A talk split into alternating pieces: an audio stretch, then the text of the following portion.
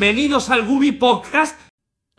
Bueno, bienvenido. Eh, Nico, ya estábamos hablando, pero ahora comenzamos a grabar. Estamos con Nico Sucio, que no está muy sucio. Ya- no, no, no, me bañé especialmente para la ocasión. ya lo había pensado ese chiste. Eh, Por pero si acaso me lavé el culo. muy bien, muy bien. Afeitadito todo. Eh, se vino de La Plata, estamos hablando de crotos y de cosas. eh, pero bueno. Em, estás rapado. Ese tatuaje pare- eh, parece. Ah, es. eh, ah, no, no es. Parece Jaike. Todos me dicen lo mismo. Mm. Eh, amo, amo a, A tres acordes. A tres acordes. Eh, Truquini me parece el, el- No el único ídolo en este lío, pero uno Sí, de los, sí. Uno de los- ídolos. Pero no, no es Jaike. O sea, no me tatuaría a Jaike, por más que me gusta, me, Mm. me encanta. Pero no, no llegaría tan, tan. Me sentiría incómodo si me cruzo a, a Dante y me ve con un tatuaje de su personaje como. Re incómodo, boludo. No, ese mm, se llama Robin. eh, mucha gente por ahí lo conoce por un video de Radiohead. Mm. Pero es un personaje de un dibujo animado que es del creador de otro dibujo animado que daban en Nickelodeon que se llama Tres Amigos y Jerry. Ah, Era mira. súper bizarro. Y este era como un dibujo animado, pero para adultos. Lo daban en, en Locomotion. Mm. Y es un chabón que está en pedo y, y girando todo el día al, al pedo. ¿Viste? Un loco de veintipico de años. Y era todo lo que aspiraba a hacer cuando tenía 15 años. ¿Lograste ese sueño? Lo fui y medio que me arrepiento un poco. Em, pero em, te iba a comentar que estuviste con, con Jonah. Estuviste, sí, em, sí. Copado, ¿no? Que hiciste em, Grata experiencia, gratísima experiencia. em, laburo para Flixo de em, la animación esta de Tito Bilbao. Sí, yo hice los storyboards de los capítulos a partir del tercero. Mm, Creo que son seis capítulos en total. Mm. Ya no me acuerdo demasiado. Pero estuvo bárbaro. Estuvo buenísimo. Y además, eh, a mí me encantó porque cuando conocí lo que hacía Jonah, me recopó lo que hace. sí, Entonces, hacer cosas con gente que te Sí. gusta lo que hacen y que encima cuando me llegaba el material, eh, búsquenlo, está en la plataforma Flixo, con doble gratis. X. Sí, Es gratis, tenés que ver una propaganda, por ahí como cuando jugás a los jueguitos claro. del celular. Eh, y mm, se llama Tito Bilbao, Mm. con eso lo encuentran. Y nada, está buenísimo. Me llegaba el material que eran voces, ¿viste? Y texto. Y cuando escuchaba las voces y algunas partes que ya estaban animadas, fue como que dije, esto está re bueno. ¿Viste? Este es buen nivel. Sí, como sí, que no hay nada que parezca así, ¿viste? Pedorro, improvisado. Estaba como. Nada, me puso re contento eso Sí, sí, sí. suelo hacer trabajos que por ahí no me gustan mucho, que es lo para qué es. Pero con este no fue el caso para nada. Quedé recontra contento. Sí, aparte a mí lo que me pasaba cuando me dijo que, em, que iba a hacer la serie sobre em, Tito Bilbao, Hmm, es como, bueno, Tito Bilbao era medio como un personaje que podría ser medio secundario, qué sé yo. sí. Pero bueno, y, y, eh, claro, me había contado que no, no podían hacer el tema de X-Men por un tema de, de copyright, Sí, no. Mm. pero em, por eso eligieron Tito Bilbao. Em, pero bueno, impresionante que hayan podido así como desarrollar un- una historia, todo en, en base a un video así. Sí, hizo. zarpado lo que hicieron. La verdad es que ese junto con. Ay, la puta madre, no me sale el nombre del. Magrio. del no, Magrio animaba. Mm. Pero los creadores son Jonah y otro loco que me da mucha vergüenza, no, no recuerdo el nombre ahora, porque sí me estuve hablando por Instagram con él. Mm. Qué bueno que estuvo, esas cosas. Pero nada, re buena onda, boludo. Mm. Eh, como que ellos dos son los que hicieron la historia. Las voces, con otra piba más, que la conocí también el otro día en una reunión que hicimos. Y mm, otro chabón hizo la música. No, búsquenlo y ahí van a encontrar quiénes son los que hicieron sí, todo, sí. ¿viste? Yo soy pésimo para acordarme los nombres y las caras, me los acuerdo recién, tipo después de la sexta vez que nos encontramos. Eh, pero no estuvo bárbaro, estuvo bárbaro. Em, ¿Ya has hecho así laburos de guion? De, perdón, de De storyboard, storyboard. Sí, pero para cosas chotísimas. Hice un labu- el primer laburo de- he hecho para la facultad primero y después para mm, nada, para un chabón también que estudiaba. Esos fueron mis primeros laburitos cuando las primeras cositas que salieran de dibujo que ni en pedo me servían para vivir, ¿viste? No, Eran obvio, obvio. Para comprarme una birra el fin de semana y nada más por ahí. Sí. Y el segundo fue un laburo medio turbio para una gente de allá de Palermo, Mm. una empresa de modelaje, entre comillas, Sí. que hace poco me contactaron. Esto fue hace años, ¿viste? Sí. Un- tipo más de 10 años. Eh, me tuve que ir en. Dios mío, qué pobreza, boludo. Me tuve que ir con una campera horrible, ¿viste? La única que tenía por el frío que hacía a buscar el sueldo ahí a Palermo desde la Loma del Orto, tomándome en tren, fui y todo. Es para encontrarme con esta gente extrañísima que tenían esta agencia de, De modelaje, modelaje. entre comillas. Cada tanto era medio hot el asunto, ¿viste? Y mm, era muy extraño. Es como modelaje, como era de, de eso que se le garchan a los modelos. Y yo creo que sí, y bueno, ahora- ahora a eso iba más o menos. Eh, tenía que hacer storyboard para sesiones de fotos. Yo dibujaba muy mal en ese momento, además, ¿viste? Pero viste que el storyboard es más que nada eh, hacer los planos. Claro. Y nada, después me pidieron si podía bootleguear un... Bootleguear sería copiar. Yo lo que pasa es que tengo el lenguaje de los juguetes. sí. ¿viste? Yo Sí. me gustan mucho los juguetes Mm. y bootleg es el juguete trucho, Sí, digamos. sí. O los jueguitos también. se También, sí, sí, sí. Cuando copias algo, viste, es bootleg. Y me pedían bootlegar un dibujante que era más diseñador que dibujante, muy cheto. Y ahí Claro. como que corté relación con ellos porque no podía hacerlo. Yo que Claro. el storyboard todo bien. Pero hace poco me contactaron de nuevo de la nada, después de como 12 años, boludo. me pidieron, me preguntaron si seguía laburando, esto, qué sé yo, y me mostraron queremos hacer esta revista. Y cuando vi la revista dije, no, yo no puedo involucrarme en esto. Había un par de fotos de unas minas en bolas, unas, unas notas eh, muy. Elo Podcast. Unas notas recontra cuestionables, boludo. No sé qué es la referencia que acabas de tirar. Es el chabón ese que agarra y le pregunta, ¿y la tanguita? ¿De qué color es? Este... Boleto a la yerba, boludo. Creo que sé quién decís, sí, sí, sí. Em, pero no, y mm, hablando, viste, le muestro a mi novia, me dice, esto es trata de personas, me dice, viste, esto es prostitución. Como esto es oscuro y sí, le digo, no quiero. Como le digo, che, mira, acá hay algo, ¿qué pensás de esto? Le digo, viste. Y re oscuro, boludo, No. re oscuro. El tipo además, el, el que me contrató, que ni siquiera es contratar Trata porque de no había personas, contrato. O sea, no es ni siquiera... No sé si era trata de personas, pero, Pero- algo. Algo- Facilitación, viste, de, De prostitución. Facilitación de personas que por ahí Claro. es, es fácil de mm, decirle, che, ¿cuánto por.? No, ni en pedo. Bueno, y si te doy tanto. Claro. Eh, bueno, por ahí sí. Como un mambo así debía ser más o menos seguramente. sí. Así que les dije que no, que no, porque no. Lavado de guita seguramente también, ¿viste? Y además seguro que iban a pagar re poco. En su momento podía aceptar esos trabajos, porque estaba desesperado. Ahora ni en pedo. Ni en pedo porque además no me da el cuero. Así que turbio. Sí, sí, sí, turbio. Turbio desde el principio, boludo. Tengo comida en la boca. Ah, no, no me acordaba de qué iba así. Y ese fue la- las primeras experiencias de storyboard. Después durante un montón de años no hice nada. Creo que igual los pibes me contactaron por, por la historieta que publico en Instagram. Mm. Me parece que a ver si quería haber ido por ahí. Porque es medio un storyboard también. ¿Y la Ensenada? Sí. Mm. Sí, sí, sí. Esa es la nueva. Antes Y- estabas con Dog Project. Con la del proyecto del embarazo de Doug, sí. Eh, creo que ahí empezó esa narrativa, me parece. Pero mm, sí, debe haber sido por eso. Mm. Mucho énfasis en los fondos, ¿viste? En, en mostrar edificios y Sí. cosas así. Sí, Va, sí, más que edificios, casas, edificaciones. Y eso está bueno. Yo soy un re vago con los fondos. No hago nada. Cero. Es que, en realidad, si te das cuenta, con el tema de la historieta vos tenés que setear un ambiente. Vos tenés que setear qué es lo que hay.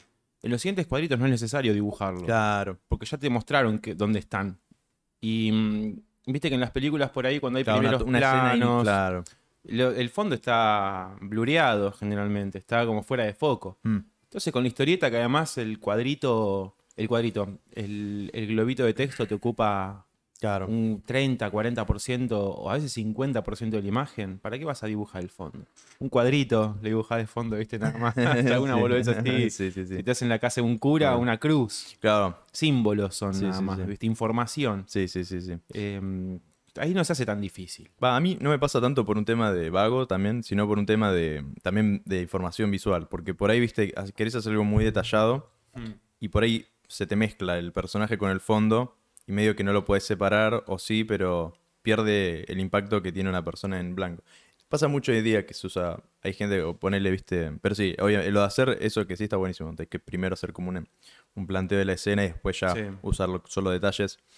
Eh, muchos webcomiqueros hoy día no, no hacen fondo. Creo que había un cómic que era sobre eso, sobre cómo ningún tipo de webcomiquero usa fondos, viste, todo, todo blanco, están en el vacío eterno, los personajes una- jugando. eh, Bueno, excepto eh. este genio de Simón Hanselman, que te parece esquizofrénico, sin ofender a los esquizofrénicos. No, lo digo como una discapacidad, sí, sí, sí. sino como una condición. ¿viste? Eh, yo soy miope, tengo esta condición y estas habilidades e inhabilidades. Hay gente que tiene esa habilidad de quedarse concentrados dibujando esas formas geométricas. El chabón está loquito. Porque los cuadritos que dibuja son, Increíbles. son medio enfermitos. Sí, sí, sí.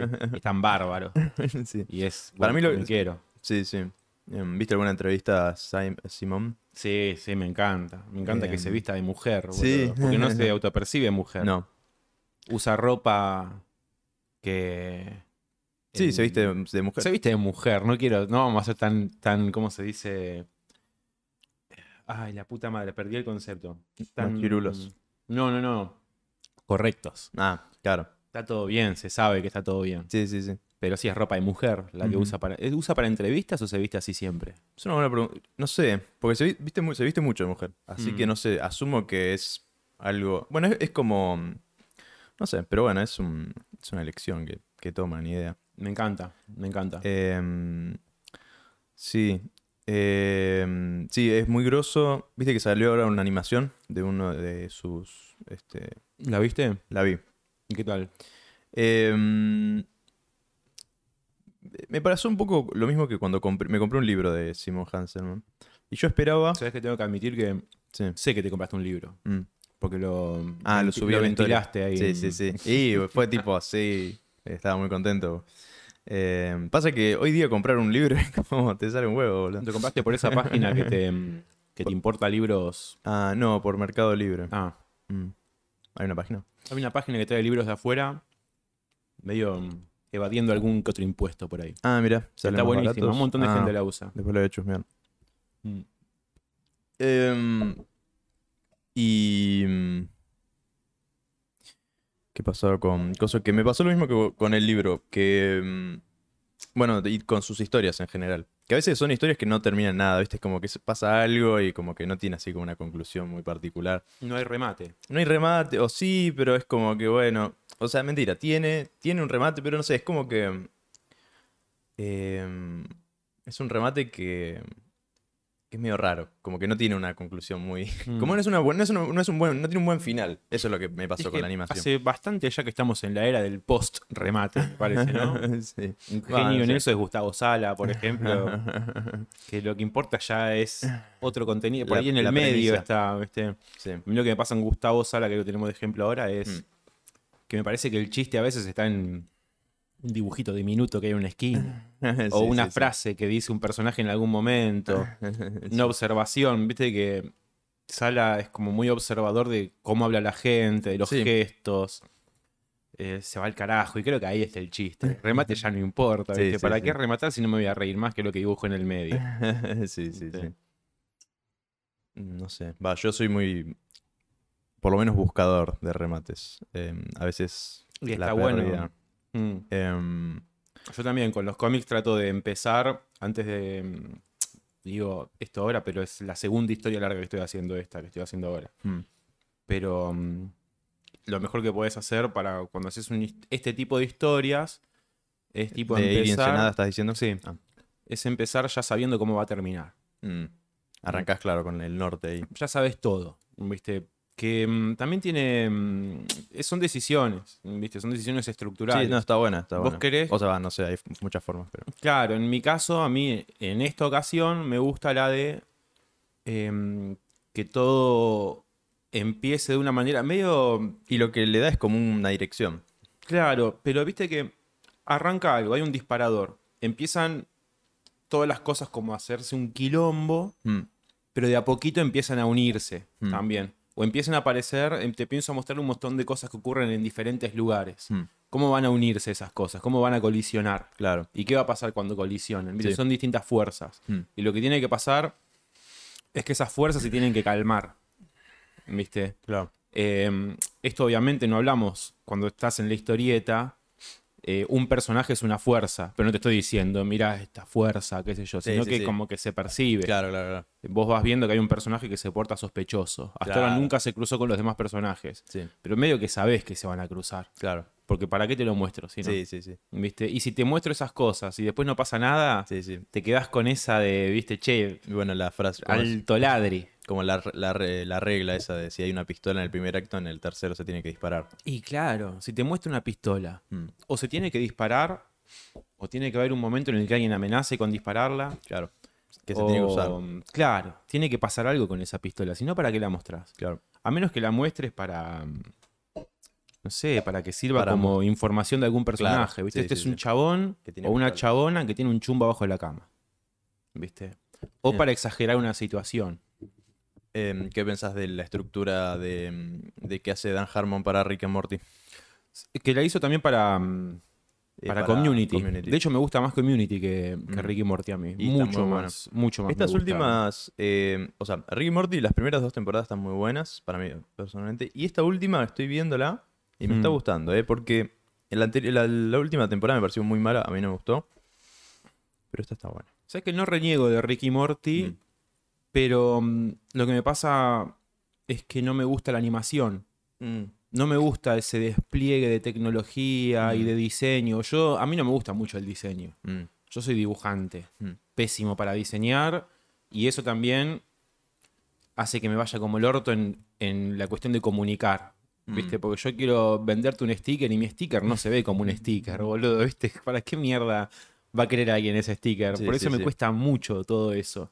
Sí. Eh, después ves a alguien que hace un sticker con Sí. un dibujo muy simple, pero está tan bien pensado sí, para sticker, A me pasa un poco lo mismo. que esa es la genialidad del diseño. Mm. ¿Viste? Yo soy muy. Como ese de ahí, ponele. Sí. Que es simple. Y, y además, e- eso también es el desafío, porque que sea simple y que también tenga como algo de. Igual vos tenés acá uno que te Sí. reda como sticker también. Sí, ese fue una pintura ahí, ran- Mm. un dibujo que hice así aleatorio. Pero, viste, me pasa eso, que yo soy, dibu- soy dibujante, el Sí. diseño lo, me, me- me- ¿No te me gusta? pone un poco nervioso incluso, no sé qué onda, soy muy cabeza. Y a mí, a mí me pasa. muy croto. Yo- mi hermano es, es diseño y siempre nos peleamos. Siempre Sí. le, hincho la pija porque le Va. Porque digo que mm, es una poronga. Pero viste que existe el antidiseño también y es válido. Es como el humor y el antihumor. Claro. Viste, vos sos Eh, medio antihumor. Y yo soy. Y no sé qué soy yo. Pero hago, Eh, hago de medio todo un poco. Vos haces un par de cosas que. El antihumor es medio de decir, qué hijo de puta, qué ladri.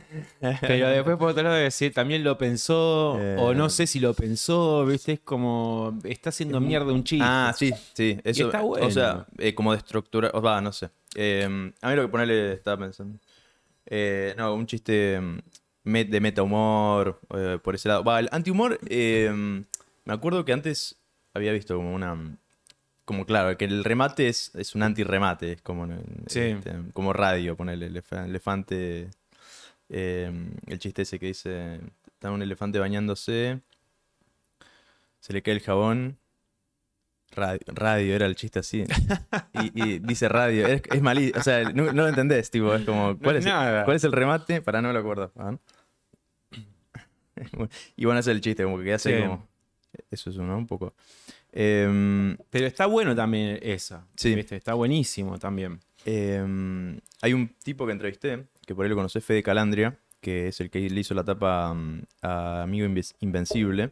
Esta banda, una banda. ¿No Eh, son de La Plata, mi amigo Invencible? Mm, No, creo que son de Rosario. Ah, no, o de. Mendoza. No, nada que ver. Porque me suena, deben haber tocado en La Plata un par de veces, Puede ser. Y este chabón es un pintor, ahora, eh, que hace murales, eh, pinturas, y me contaba que arrancó siendo diseñador. Y, me- Sí. y medio que se hinchó las bolas y se fue por el arte. Decía que era como muy anti-arte, era muy diseñador, y después se hizo como lo opuesto. Y, y ahora, Sí. y ahora, va, no se hizo lo opuesto, sino que incorporó como diseño al arte, y está re bueno. Lo, las cosas que hace son como medio eh, tripera, o sea, triperas. Agarra y hace ponerle. ¿Triperas en el sentido de gimnasia y esgrima de la plata? Eh, em, tipo. Es como. Un ejemplo es como un árbol culeándose otro árbol, Sí. pero que la pija es tipo un hacha. Y como que le abre el culo. Tipo, una cosa así. Em, y suena muy guarro, pero se ve como bastante. Sí. este, no, no tan guarro.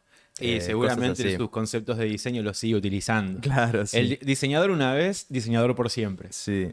A ver, Y está bien, porque tenés unos recursos de la puta madre. Yo un montón de veces me veo, eh, sobre todo para Es que sí. pintar o componer eh, portadas o stickers. Ya te digo, sobre todo el sticker es el mejor ejemplo. Digo, la puta madre, si hubiera hecho la facultad, esto sería mucho más fácil. Claro, sí, sí. De eso es verdad. ¿viste? Y los cinco años que hubiera tomado ya pasaron. Podría haber hecho tres carreras, boludo. Desde que terminé la secundaria, ¿viste? Y digo, qué hijo de puta. Ahí va. Esto es un elefante para que le quieran gustar el chiste. Eh... Concha de madre, boludo. Me aparece, porque es algo con un jabón. Hay dos elefantes bañándose, uno le dice al otro, che, ¿me pasás el jabón? No, radio, le dice. No tiene sentido. Es muy malo, boludo. Me da bronca, tipo, no me hace reír. me da bronca, boludo. Y es que ese chiste, viste, lo que pasa mm, es que por ahí también toma sentido en conjunto con otros chistes más que Sí, sean sí, del sí. estilo. Viste, Claro. cuando decís, ah, claro, este chabón lo que hace es molestarme. viste. Eh, es, es eso. Bueno, de hecho, antes de empezar a hacer estas historietas que estoy haciendo ahora, que le meto un montón de ganas, Mm. eh, venía de, de experimentar con el Instagram, Mm. porque también esa es otra. Soy pésimo para todo lo que tenga que ver con, con comunicación. Yo vengo de hacer historietas de 24 páginas. Claro. Ya nadie lee eso, me parece. No, es complicado. Es complicadísimo. Eh, entonces es hacer 24 páginas para que no te las lea nadie, ¿viste? ¿Cómo haces? Sí. Eh, me encantaba la estructura de la historieta, tipo un cuadrito chiquito, de repente un dibujo grande en un costado, eso en Instagram Eso no se puede hacer. no. Y ahora la gente cómo lee. Ah. ¿Viste? Webtoon tampoco te lo permite, porque es Lo que está bueno es eh, Porongo, la revista esta que está haciendo... que estás vos también. que ahí. yo estoy. ¿Sabes Sí, que no, sí. la- no sé cómo acceder? Eh, en Porongo, en Blogspot, tiene una página. Uh, perdona, boludo. No, tranquilo. Es la alarma del, del remedio de mi perrita, boludo. tu perrita. Que ya se lo digo, ya se Ah, lo digo. está bien. No, está bien mi perrita. igual, corte de escena, bien. tu perrita ahí. No, no, no, está bien. Es para la, mm, la artrosis, Mm. nada más, pero está perfecta. Pega unos saltos de la puta madre y todo. A mí me parte el alma. La alarma. Em, no me acuerdo qué estaba diciendo. Eh, que no sabías cómo entrar a la Porongo. Ah, sí, no sé cómo entrarle a la porongo. ¿Tienen un- una cuenta de Instagram o algo así? Tiene una cuenta de Instagram Ah, me dijiste que era un blog. O sea, mentira, está en Instagram, puedes entrar ahí sí. y ahí te manda el link eh, a la Al página. Blogspot. Y después ahí puedes pagar y creo que te dan todo. O sea, unos 100. O sea, la primera es gratis. Sí. Y la te- segunda. Te la regalan. La primera te regalan, el segundo te lo vende. Eh, y ahora va a salir la edición este, física. Bien, eso quiero. Va a salir. Eso quiero. Que de hecho fui, me acuerdo que me acerqué en la dibujados a ustedes Mm. y mm, para, para conocerte me acerqué. Ya lo había conocido a NNN Sí, en que- ese momento y dije, a ver, ¿Dónde está el digo, ahí está el Gubi, digo yo, el famoso, De una. El- Mega El- el famoso. queridísimo Google, influencer, ¿viste? Ese- este, así que voy a conocerlo. de una. A ver si, a ver qué, qué ocurre. ¿Qué tan psicópata es? ¿viste? Sí, sí, sí. sí. Nada, y descubrí un sujeto callado. ¿viste? Me sentí un poco incómodo y me fui. Ah, Em, pero yo fui a comprar la, la porongo y no estaba.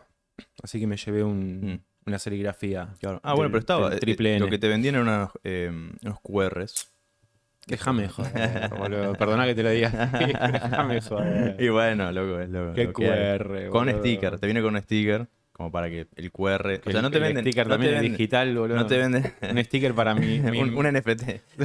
no, mm, te venden stickers, como un pack de stickers que viene con el QR. Vos sabés que si vos te metés en los NFTs, Mm, me llena de vendés. guita. Te- no sé si te llenas de guita, pero ¿Vos decís? Yo Hoy día murieron los NFTs. ¿no? yo creo que ya murieron, sí. Probé y no me gustó. Probé dos meses, ponele. Yo, lo yo había hecho inicialmente, o sea, no lo hice porque te creo que tenía que pagar unos dólares, tipo tenía que pagar un dólar o algo así, medio ya medio paja, No, sabes que no, no es necesario en todos, No ah. es necesario porque en realidad Si querés, hablamos de esto. No Mm. sé si te Sí, sí, pinte sí. por ese lado. Eh, había una comunidad. Hiket Nunk se llamaban, Mm. que tenían medio una filosofía de que los NFTs puedan ser accesibles para todo el mundo. Ah, Vos entrabas a un. Discord y te daban, la gente te daba eh, esa moneda, Mm. esa cripto, bro. Eh, Dos hombres hablando de Te cripto. daban esa cripto. ¿Cuándo vamos a empezar a insultar a las mujeres? Nos falta Eh, mucho, esperamos unos minutos y acabamos. Te, te daban lo- como la, la cantidad suficiente como para que vos puedas tipo subir a esa plataforma una cierta cantidad de cosas que te alcanzaba como para que vos puedas hacer tu primera venta. Porque había como una mm, movida de gente que ya estaba vendiendo y comprando un montón.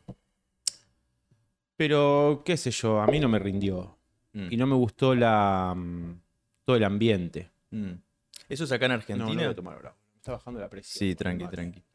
Eh, ¿Eso es acá en Argentina o en Estados Unidos o cómo es? ¿O es una movida así? La plataforma esa nació en Brasil. Ah, mira. Em, como que después se armó un quilombo con el creador. Y medio que se fue al carajo. Y ahora no sé cómo es la movida. Pero yo me alejé. Eh, y hay gente que le hizo bien en su momento. Hay gente que le hizo. Mm. Bueno, el. Y hay gente que la sigue haciendo bien. Sí, sí. Em, bueno, los que. Stontos, ese que es medio zarpado. eh, o bueno. em, lo, que, lo que garpa me parece es esos que agarran y hacen como sus personajes.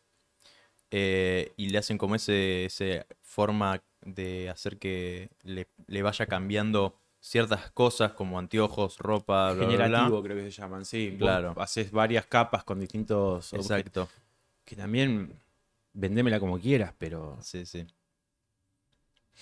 viste, no, no está, no vale ese dibujo un millón de dólares. No, lo que estás no. vendiendo es otra cosa. Sí, sí, sí.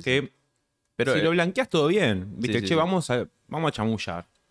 Viste, vamos a a vender esta pelotudez y especular. sí, sí, sí, sí. No me lo vendas como que es.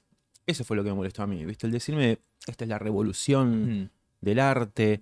Creo que nadie que, que haga eso realmente piensa eso. Piensa que es la nueva revolución de ganar guita. Sí, y sí, está sí. bien, está bárbaro. Sí, sí, sí, sí. Pero no me. Sí, Este, yo entré por la guita ahí. Sí, sí, sí. Todo todo Saqué guita, de me, me- me convenía cómo trabajo ahora Mm. en lugar de los NFTs. Pero si me hubiera conver- O sea, yo- convenido yo- los NFTs, me quedaba con los NFTs. Yo creo que arrancó siendo más por un, más por un lado, no, o sea, sí económico, pero más por un lado así como medio revolucionario, ni idea. Arrancó Y yo por creo que esa lado. página sí. Yo creo que Eh, esa página ponele, sí. El que lo arrancó toda la movida es este People Crap. ¿Lo tenés? No tengo ni idea. Bueno, e- él se hizo mega millonario, o sea, es, es el- básicamente el padre de los NFTs. Es el que hizo los CryptoPunk. No sé, es el que hizo, este, mm, por lo menos lo hizo conocido a los NFTs así mundial, o sea, la, la palabra NFT es un chabón que hace tipo todos diseños de render 3D. ¿No es PewDiePie el que los hizo famosos vendiendo unas cartas de Pokémon? Unas fotos de una carta de Pokémon. Ah, no sabía, no, no. No, PewDiePie no el otro. Eh, Jacksepticeye, no sé. El que fue al bosque de los suicidios y filmó un Ah. cuerpo. Hay que ser hijo de puta, boludo. Jake Paul. Era o Logan Paul. Em, Logan Paul. bueno, este loco, People Crap, hizo un par de así de NFTs. Originalmente cuando nadie sabía qué carajo es. Y se hizo mega millonario. Mm. Eh, pero sí, depende, para mí depende mucho también de tener una, una audiencia grande. Y, además también Eh, cabeza para los negocios o para las Sí, tendencias. sí. Hay algo que va más allá del simple de si tu dibujo está bueno o no ahí. Mm. Y Ya que estamos hablando, yo, yo no soy negociante ni nada de eso, ¿viste? No me sale, entonces como que voy por otro lado. Claro, Si te gustan mis dibujos, seguime y si querés dame plata. claro, y sí, sí. te voy a vender un cómic en cuanto lo haga, que me está costando muchísimo porque cuelgo. Quiero sacar la recopilación de Doug y no. No hay caso, estoy tardando un montón. Sí, sí, sí. Eh, o sea, Y no yo- digo que yo- esté malo yo- lo de los NFTs. Yo voy muy, muy, yo soy también un poco de esa filosofía de hacer y bueno, o- me cruzo los dedos que algún día me den plata porque es un poco, también te, Sí. Porque si vos te enfocás, también por un tema de, natural de, bueno, o sea, lo que voy a hacer va a estar bueno, lo suficiente como para que alguien lo compre porque, eh, porque no, no va a haber otra persona que lo haga de esa manera. Entonces, A vos igual te va bien, ¿o no? Vos haces cosas que le llegan a mucha gente, tenés Sí. varios likes. sí. Em, sí, sí. Y bueno, pero es O sea, lograste una. un seguimiento. como decir, no sé si seguimiento, estoy, no, no, ya no hablo de, de cuánta gente te sigue, que tenés muchos seguidores. Mm, Hablo de que lograste una consistencia con lo que dibujás. Claro, sí, sí, De sí. Vos ves algo, ah, este es Gooby. Claro, está bien, es, un, claro, es una identidad, Claro. una identidad de dibujo. Sí, sí, sí. Em, De dibujo y de temáticas. sí. y- Sí, sí, sí. Em, sí, pero bueno, es como que que además no se siente forzado. Claro. Y no, y justamente es como que también no me gusta un poco eso. O sea, a veces como me gusta salir constantemente, estoy, parece, puede parecer que hago todo como ciertas temáticas, pero siempre a mí mismo me molesta como siempre tocar ciertos temas, ¿viste? Claro, cada tanto tirás algunas cosas Raras. distintas, igual o nuevas. Sí. Em, y también es, un- es que hay muchas formas de hacer, de subir, ¿viste? A internet. O sea, puedes repostear. A mí me gusta como hacer y subir. Em, ahora estoy, tenía como ahí unas ideas que tenía anotadas, que las quiero terminar de hacer. Me pasó que como que agarré y acumulé un montón de ideas. Hmm. Y después ya es un bajón porque digo, uy, qué paja, me tengo que poner a hacerlas todas. ¿Cómo ¿viste? es tu proceso? Ah, yo agarro y los boceteo en una hoja y después lo, lo pongo ahí, me pongo con la tablet y las hago con música o algo así y las voy haciendo, ya, ya habiendo hecho la idea. Hmm. Em, pero siento que es mucho mejor, o por lo menos se nota, em, ponerle un, co- último cómic que me fue muy bien, es uno que es de un chabón que está en una mina. Em, y nada, bueno, pasan cosas, qué sé yo. este- este- tiene un pájaro que está deprimido. Bueno, no importa el chiste, pero eh, lo que me pasó, a diferencia de todos los otros cómics que venía haciendo, es que este no tenía el boceto. O sea, me acordaba el Claro. chiste, se lo conté a un amigo y, se- y le dio risa y dije, ah, bueno. Entonces lo hice de una, así tipo como venía. Em, y le fue re bien. Em, porque vas también con la intuición, ¿viste? Como vas tipo por acá, por allá. Sí. A diferencia de como tenerlo ya medio plasmado, estás como tratando de copiar el boceto, ¿viste? Sí. Pasa un poco eso. sí, sí, sí. Así que voy a- ahora cuando termine estos que ya tengo bocetados, voy a volver, pero por ahí me voy a tomar una semana. Voy a fumar porro, que se me ocurran ideas nuevas. Y voy a probar de hacer eso, tipo de no bocetar, tipo ir directo y Bien. hacerlo. Sabes que yo hacía así las historietas antes. Yo Mm. empezaba. Yo agarraba una hoja A4, Ujú, agarraba tipo 5 o 6 hojas A4, ujú. las doblaba juntas, tipo librito, Claro. dibujaba, empezaba por la portada Mm. y después empezaba cuadrito por cuadrito hasta donde me llegue. Y ahí han surgido los chistes que más causa, que más gracia me causan. claro, que se Eh, así de la Sí, nada. sí, sí. Pero también lo leo ahora. Esto estamos hablando de cuando yo tenía 15 años o menos. Sí. ¿Viste? Los leo ahora y me doy cuenta de que si bien había ideas que estaban buenísimas, que surgían de la improvisación total, Sí.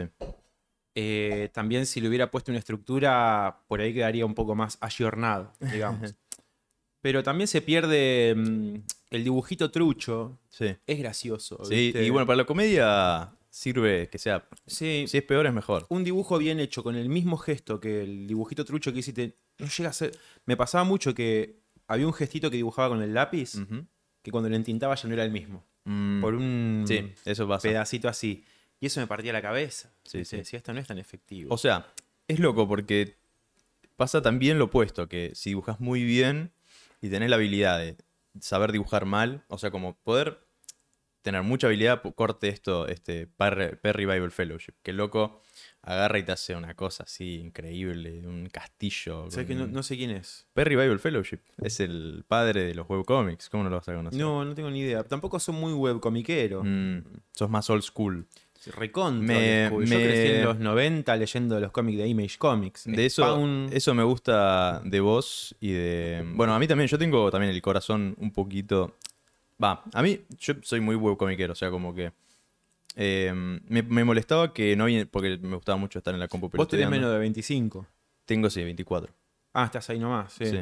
Claro, vos ya tenés Me lo mucho más inculcado el- el- la lectura digital. Sí, yo no tenía... Claro, exacto, full. Yo... eh, A los 10 años que leías. Eh, ahí, ahí voy. Y estaba. Yo leía eh, mucho, bueno, los clásicos, o sea, tipo eh, Lucky Luke, eh, Asterix Ah, Obelix, este, Mafalda, etcétera, todas esas cosas. Viste que esos igualmente tienen como una. son más parecidos al webcomic Sí, que el cómic tirando a, más falta. al cómic gringo. Eh, ¿Cómic gringo? Es el cómic yankee. Ah, sí, que tipo. Porque el cómic yankee de- de- sí, obvio, tiene mucho las estructuras Acción de y los decís. cuadritos, las páginas. Tipo Marvel y DC. De repente hay un personaje volando a través de los cuadritos. Sí. En el. Sí, sí, en eh, Lucky es más Luke, secuencia, más como una peli. Asterix, o como- claro, son cuadraditos. Sí, a full.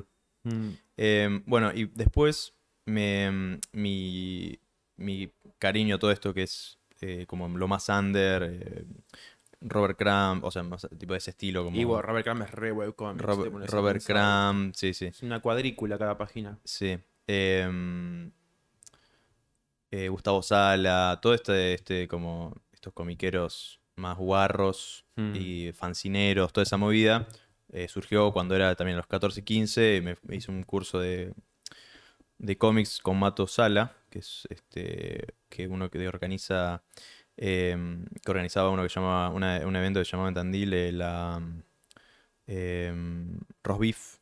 ¿No es Mato Silverati? Sí, ¿qué dije? Ah, boludo, Mato Sala. Ah, se me mezclaron. Sabes que lo. Nunca lo conocí en persona, Mm. pero he tenido contacto con él varias veces. Creo que lo conocí por ahí en una dibujados. Mm. No estoy seguro si lo conocí en persona, pero sí, mucho contacto virtual desde hace banda, boludo. Em, sí, tenía un personaje que se llama- que se llama Patún, me acuerdo. Em, y. mm, bueno, de ahí me re gustó. Pero me- ¿qué me pasaba? Me pasaba lo siguiente. Yo digo, quiero leer, o sea, webcomics, pero online. O sea, por un tema de que como yo con la compu, de que mm, eh, me pasaba con los webcomics que no. que no, no encontraba. Em, y bueno, después sí em- fue encontrando y había todo, ahí como toda una removida ahí. Pero inicialmente cuando buscaba no había un carajo, no había un carajo. Em, ¿A mí ¿No te pasa que mm, el webcomic es como todo manga occidental? es verdad, sí. Manga yaoi Nunca lo había puesto a pensar, pero. Eso sí. es todo lo que encuentro. El otro día escuché a... eh, ¿Lo conoces a House of Decline? No. Muy bueno, después chuequealo, es un estallo. Es un yankee que agarra y hace mm, como unos personajitos, como así medio simplones, que to- todos están en chotas, o sea, como que constantemente son chistes de chotas y gays y que culean y... em, eh, un- no sé, un ejemplo, están ahí, tipo... mm, em, no sé, pero el chabón es un psicópata, está todo el día haciendo cómics. O sea, sube Mm. seis cómics por día más o menos. Sí. No tiene sentido, o sea, cuadritos así. No, me hace re mal pensar en Y- seis cómics por día. Y dice que mm, dice que él mira, toma el, el laburo de cómic que hace él, que si bien es de chistes de penes, como mira cómo hacen los mangakas, ¿viste? Dice, los mangakas se sientan 10 horas a lograr todos los días, ¿viste? Y él no lo hace así, pero dice, con que haga un, un tercio de lo que hacen estos enfermos, tipo, En el mundo occidental, sí, boludo. es un Sí, montón. Sí, sí, es una banda. Y los mangakas así se mueren también. Exacto, sí, sí. se- Hace poco hubo uno Se que se desmayan. muriendo, ¿no? Por dibujar un eh, montón. ah, no sabía, pero, o sea, pasa. Es algo que- El de Berserk. Ah, mira. Me parece que se murió así por Mm. años y años de, de descuidar la salud y dibujar, boludo. Sí, sí, están ahí, se encierran. Pero encima, yo, boludo, no, no puedo hacer una página por semana sí, sí, y sí. me siento como el orto, la espalda toda dura. Este hijo de puta, boludo, se murió a los cuarenta y pico, creo. Mirá. No sé si 50, y- no sé qué edad tenía, porque yo no leí Berserk. no- Lo tendría que leer, supuestamente. Mm. Ah, es verdad que se murió, me acuerdo. Pero unos pero no dibujos sabía que era por Unos eso. dibujos zarpados. Sí, sí, sí. que Capaz que tenía ayudantes, como los japoneses suelen tener mucho ayudante. Pero, boludo, es el dibujante de, de Saint Seiya Tiene un, un hueso que ya no le existe, por ejemplo. No, de que el gastado de no, claro, de que- dibujar tanto. Sí, no. Y Y además- se lo toman muy en serio. Es otra forma de dibujar, boludo. Vos, por ejemplo, ponete a buscar. eh, vos buscas, por ejemplo, originales de cómic occidental, Mm, encontrás un montón que están en venta. mm. ¿Buscás originales de los japoneses? No hay nada. Mira, Eh, Viste que encima. ¿En qué sentido? Por- no, no, son- no, no están en venta, lo sé quién- no sé quién los les obtiene. chupa un huevo ah, o, los, o son muy caros. O. No, no. Es como que se los queda una empresa, la empresa que los publica. o Ah. algo. Es medio raro todo ese mundo. Ah, había no sé cómo es. Yo, ¿viste? yo por lo que entendía era que te pagan por página El otro día había escuchado que era como por página te pagan, y Mm. te- pero te, te remulean porque ponele está mal em, y tenés que rehacerla y no te pagan. No sé, O algo si es- así. no sé si es así porque viste que los japoneses tienen estilos rarísimos. Sí, claro. Entonces, ¿qué es lo que está mal? Viste que lo- los estilos de dibujo japoneses creo que son lo más libre que hay. sí, Eh, hay, ¿Viste las tapas, por ejemplo, de muchos mangas que están pintados con un montón de técnicas? Mm. Aerógrafo, acrílico. Pero ¿dónde hay una foto de algo original de eso? claro, No tengo ni idea. ¿De qué tamaño son esos dibujos? claro. ¿Viste? Los originales de Dragon Ball. Em, mal. Es rarísimo. Em, me había recomendado Matías Julio, uno que está ahí en la Porongo, eh, un, un documental que es de el creador de Astro Boy. Ah, lo vi, boludo. Muy bueno. Bueno, El eso, es- eso te representa un poco, ¿no? Como la... Se encierra, se encerraba, no digo 20, creo que dormía 4 horas por día Sí, y se encerraba en una casa aparte sí, a dibujar tipo durante 15 horas. sí, sí, sí. sí. Y lo veías que se encerraba solo, Sí, se un pegaba cuarto. en la espalda con un coso, se ponía patas para arriba contra una pared, todas las cosas así que me encantaría saber cómo lo hacen, ¿viste? Porque uno dice, yo quiero rendir así. Claro, ¿Cómo hacen los japoneses? Claro. Porque el cuerpo no te da, sino claro. Te empezás a sentir acá Sí, sí. caliente y duro Sí, y sí. si le seguís metiendo al día siguiente la, la cabeza te explota. Necesitas hacer ejercicio, sí o sí. Claro, pero ¿qué tipo de ejercicio? Claro. ¿Cómo hacen los japoneses para rendir tanto? Yo creo que eso es muy depen- depende mucho de, de, la- de los asiáticos. De, o sea, de los asiáticos y de, de todo tipo de Asia, ¿no? Como que India y, y Asia tienen como mucho cultura de sen- meditarse y sentarse y meditar. Mm. Como que pueden estar quietos mucho tiempo. Nosotros, este, occidentales, tenemos que matar gente, Bueno, ir y robar. Los japoneses tienen esos ejercicios de calistenia, por ejemplo, que hacen Eh, ese- automáticamente cada media hora, Ah, mira. 40 minutos. No sabía. Em, Sí, pero estaría buenísimo aprenderlos. ¿Cómo se llama? El daoísmo, eso que hacen tipo... Como... Esos son más chinos, me parece. No, hacen. ¿Sabes qué? Lo de los japoneses es casi gracioso. Tienen como un, unos ejercicios que los hacen todos los japoneses, más o menos, según lo que leí. que son como unas coreografías. Que, hacen, que viste que los japoneses son todos muy casi jardín de infantes en algunas cosas. Que hacen como. tará, Sí. ta, ta, ta, ta, ta, ta, con una musiquita. Y mientras tanto relatan. ¿Relatan? Viste, como diciendo dos pasitos para adelante y dos para atrás, pero como contando un cuento. Y la flor hace para allá, ¿viste? Ah, y el sí. viento trajo para acá. Sí. Y con eso hacen un ejercicio de cinco minutos que supuestamente te cubre todo el cuerpo. Mira, Pero. copado. No sé, no sé si están así. No sé si existe una, una, Debe ser... una- o cómo se dice, no sé si existe realmente una coreografía mágica que hagas cada 40 minutos, que te tome 5 minutos hacerla nada más y que tengas el cuerpo óptimo. No, Me no parece creo. que va por otro lado. Y por ahí hay un tema de constancia, de hacerlo constantemente, algo te afecta. te afecta. Em, yo cuál había hecho, creo que era... Era un- eh, Tai Chi, algo parecido a Tai Chi, que no es japonés. Y yo hice ba- bastante. No, no fui a hacer Tai Chi. Mm. O sea, empe- cuando empecé Tai Chi, Qigong, empezó la Qigong pandemia. hice yo, Sí. que es distinto. El Qigong es más medicina, Sí, está bueno es Qigong. más para viejos. Mm, sí. Es re- sí, es para viejos, pero está bueno. Bueno, hay una mm, forma de Tai Chi Ujú, que está buenísima. La hacía en las mañanas en algún momento. Sí, Y es bastante efectiva. mira. Te cubre toda la espalda, todas las piernas, los brazos. Está bueno. Es similar a eso. Bueno, lo yo que decía el Qigong me acuerdo es eso, como el, el, el yin y el yang, y vos tenés que tipo lo pesado y como balancear y ya, Sí, la llevas esa luna, eh. esfera de esa Sí. esfera, sí. El tai es está buenísimo, similar. sobre todo para. Es loco porque se siente relajante, es como que después lo haces y sí, tiene sentido, o sea, tiene como una lógica que... el pararte con, con las rodillas levemente flexionadas. Sí, sí, sí. También es como. Son todas cositas que... Y los ponjas están ahí. Es como una meditación en movimiento, en cierta forma. Se llama meditación en movimiento, de hecho, sí, sí, sí. Mm. Sí, sí, está bueno. Está buenísimo. Sí. Pero cuando sos un impaciente. Claro, bueno, pero sí, por lo menos si no puedes hacer una meditación, eso está re bueno. Igual el decir que uno es impaciente es una excusa también. Sí, también, sí, definitivamente. Cuando uno es un hijo de puta, está diciendo, como yo. Mi madre es una santa igual, pero es difícil, viste, combatir la impaciencia. Sí, Es muy difícil. Hay gente que no. Hay gente a la que le resulta muy fácil y los recontra admiro. sí, En mi caso, Sos muy impaciente. Uf. Yo quiero, o sea, yo... Me eh, perjudico muchísimo por la impaciencia. impaciencia. Es lo que más me perjudica. Mira, hoy estábamos en, eh, comprando ahí en el chino y te vi muy eh, te- relajado. Y yo decía, ah, mira qué, tranquilo. En algunas yo, digo, yo- cosas. Yo estaba ahí como, que págueme, tengo que pagar. Em, En algunas cosas soy muy relajado, pero como se trata de dibujar y terminar un dibujo. mm, te estresás haciéndolo. oh, ¿No lo disfrutás el proceso? Yo... Sí, lo disfruto. mm, De hecho, mm, el momento del. Te estresa el tardar demasiado. No, no, no, la manija. La manija cuando está ahí de. Uy, viste, hoy voy a terminar un dibujo completo. Ah, esa es una paja, sí. ¿Qué? Bueno, ¿Pensás que hoy, vas a terminar y no lo terminás? Hoy voy a terminar de entintar, de colorear y de darle el texto al capítulo nuevo del cómic Mm, de Iri Ensenada. sí.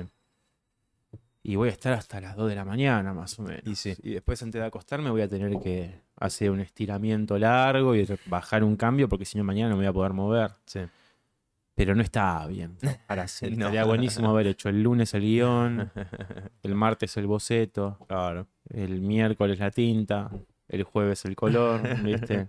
Sí, sí. Bueno, pero son, son procesos que sí. Hoy, definitivamente, eh, Dan Harmon hablaba de eso, que es una excusa es- a laburar así, porque sí, te sirve la presión, pero también este, no la necesitas. O sea, puedes tranquilamente hacerlo. Como muchas cosas en la vida, ¿no? Tipo, dejar todo al último momento Sí, sí, eh, es sí. una verga, pero... Posta que lo mejor que se podría hacer es levantarte, pegarte un baño, hacer unos estiramientos, mientras, sobre todo la respiración. Viste Sí. recién que te decía que me bajó la presión, Sí, es por, bueno, estamos hablando de una banda. ¿Viste? Estamos hablando de una banda, Sí. yo así, sí, sí. sí, tenés que tener la, La espalda respiración recta, es importante. Ahí un toque. la poner- espalda recta y los pulmones Yo estaba leyendo un... No lo terminé, pero me parece muy interesante el tema del pranayama, ¿viste? De los este, Mm. hindús. Eh, hay un libro que se llama el- se- La respiración hin- eh, hindú o de los, de los yogis y cómo es. Y lo que te enseña es un montón de prácticas. No las terminé de leer todas, me- porque me dio paja eso un poco, porque es como, son tantas prácticas que no sé cuál hacer. Y además también el error, occ- va, no el error occidental, creo que es ya una cosa, mm, ¿cómo decirlo? Eh, la canchereada así occidental sí. de, bueno, lo voy a Lo leer, Y ya está. ya No, tengo la fórmula, ya tengo la fórmula por eso, hindú por eso la- mismo, por eso mismo extensa, llegué hasta la mitad y dije, no, tipo, esto si lo quiero hacer tenés que hacerlo con alguien que sepa, ¿no? Bueno, también está el, libro este de Carl Jung que se llama...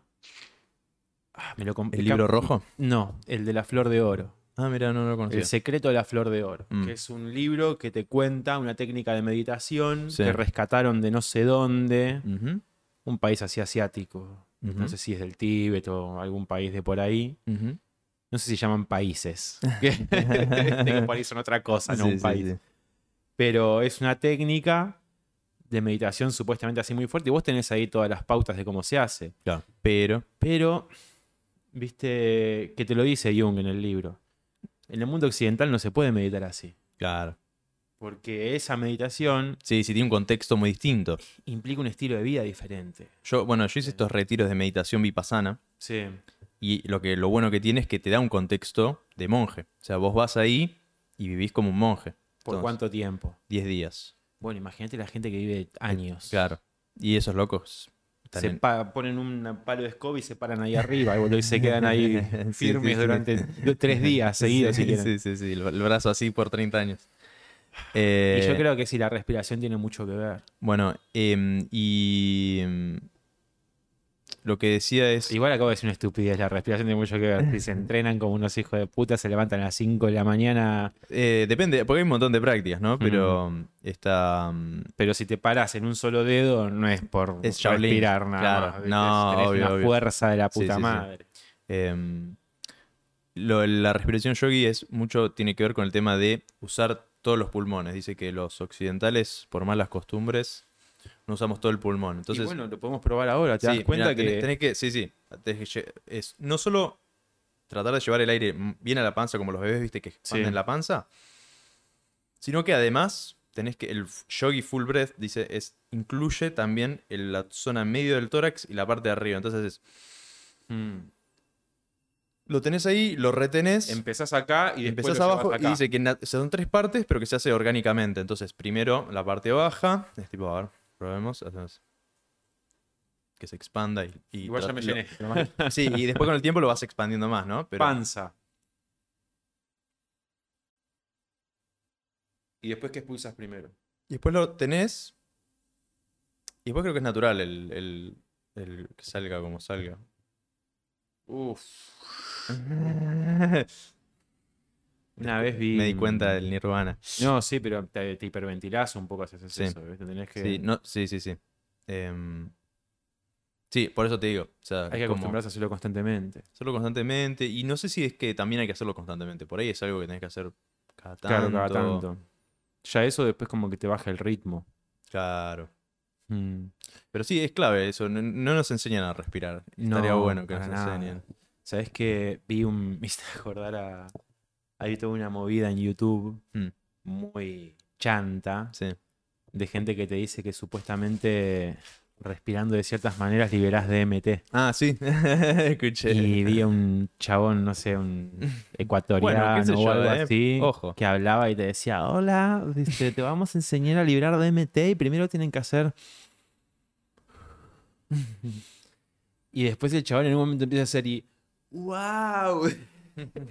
es un hijo de puta, boludo. Este quiere que... Comprate un DMT, no seas rata, boludo. Sí, Comprátelo. sí, Este quiere llevarme a su casa y romperme el orto, boludo. ¡Wow! Mm. Comprate DMT, es más fácil, boludo. No sé si es más fácil. por Telegram, por ahí sí. Uh, sí, me han dicho esas cosas, boludo, pero... Telegram es buena, ¿eh? Tiene todo ahí. Yo creo que esas cosas hay que esperar a que te lleguen. No, sí, yo. Si las buscas es medio peligroso. Sí, sí, sí. Bueno, más o menos. Pero sí, es, yo la verdad que le tengo un recagazo al DMT. em, porque es una experiencia fuerte, ¿viste? Y sí, boludo. Me refiero a si lo buscas en el sentido de tengo plata. No. Viste, dame mi experiencia. Sí. Me parece que tiene que ser más por ahí el estilo de vida. Sí, Llamarlo sí, sí. vos, sí, sí, sí, sí. viste, viviendo de una manera. Sí, sí, sí. Porque si no estás listo, no estás listo, boludo. ¿De qué vas a hacer? Sí. Viste, de Bueno, repente Jung- quedas traumadito. Claro, Jung dice, beware of unknown wisdom. Em, así que sí, peligro de, de la información, porque Sí. eh, fumás eso y ves a Dios, poner, ves un ángel, una Yo cosa no así. quería saber tanto de ese. Claro, exacto. ¿Y ahora qué carajo hago mi Mm. vida? Soy un oficinista, laburo en... em, sí, no, tranquilamente Sí, sí, puede hay- pasar. Hay conocimientos que por ahí son un poco Fuertes. con- son un poco fuertes porque uno vive convencido de, las de que las cosas son de una manera y vivís honrando esa manera, ¿viste? Y de repente Se te cosas que realmente Matrix. querés, ¿viste? Cambian. ¿Y qué haces? Es rarísimo. Sí, tu percepción sobre vos mismo, ¿viste? Vos crees que existir significa una cosa Claro, y te tomás una, un, un cartoncito así, te lo metes abajo de la lengua y a la hora estás viendo que en realidad no estás despegado de todo lo demás, ¿viste? claro. Que tu conciencia es una ilusión Sí, sí, sí. que perdura Sí, sí, sí. y, y ves cosas que estuvieron ahí siempre, Sí, sí, sí. pero que nunca te diste Bueno, pero- cuenta. Y entonces después, ¿cómo te olvidas de eso? Bueno, pero. em, también podés hacerlo y que no, o sea, te queda como. Hasta incluso te puede, puede ser beneficioso. Como Obvio, me que refiero a que hay gente que no que te puede traumar. Ah, sí, Es- sí, sí. Y por ahí tardas años o te vuelves loco Mm. o te cagas de risa, que esa es la gente que más miedo me da. o lo, lo asumís de alguna manera, Sí, sí, sí. ¿viste? Pero eh, te puede pegar muy mal. Sí, sí, sí. Te puede pegar muy mal revelaciones así sobre... Sí, sí, la realidad. Es... No sé si... mm, ¿Vos cuándo te diste cuenta de lo que implicaba que te vas a morir en algún momento? ¿Te diste cuenta? Eh, o sea, todo, nadie, o sea, eh, me gusta, la- no lo hago, pero me gusta la idea de en un podcastero que se llama Alex Friedman, que agarra y dice que él todos los días piensa en la muerte.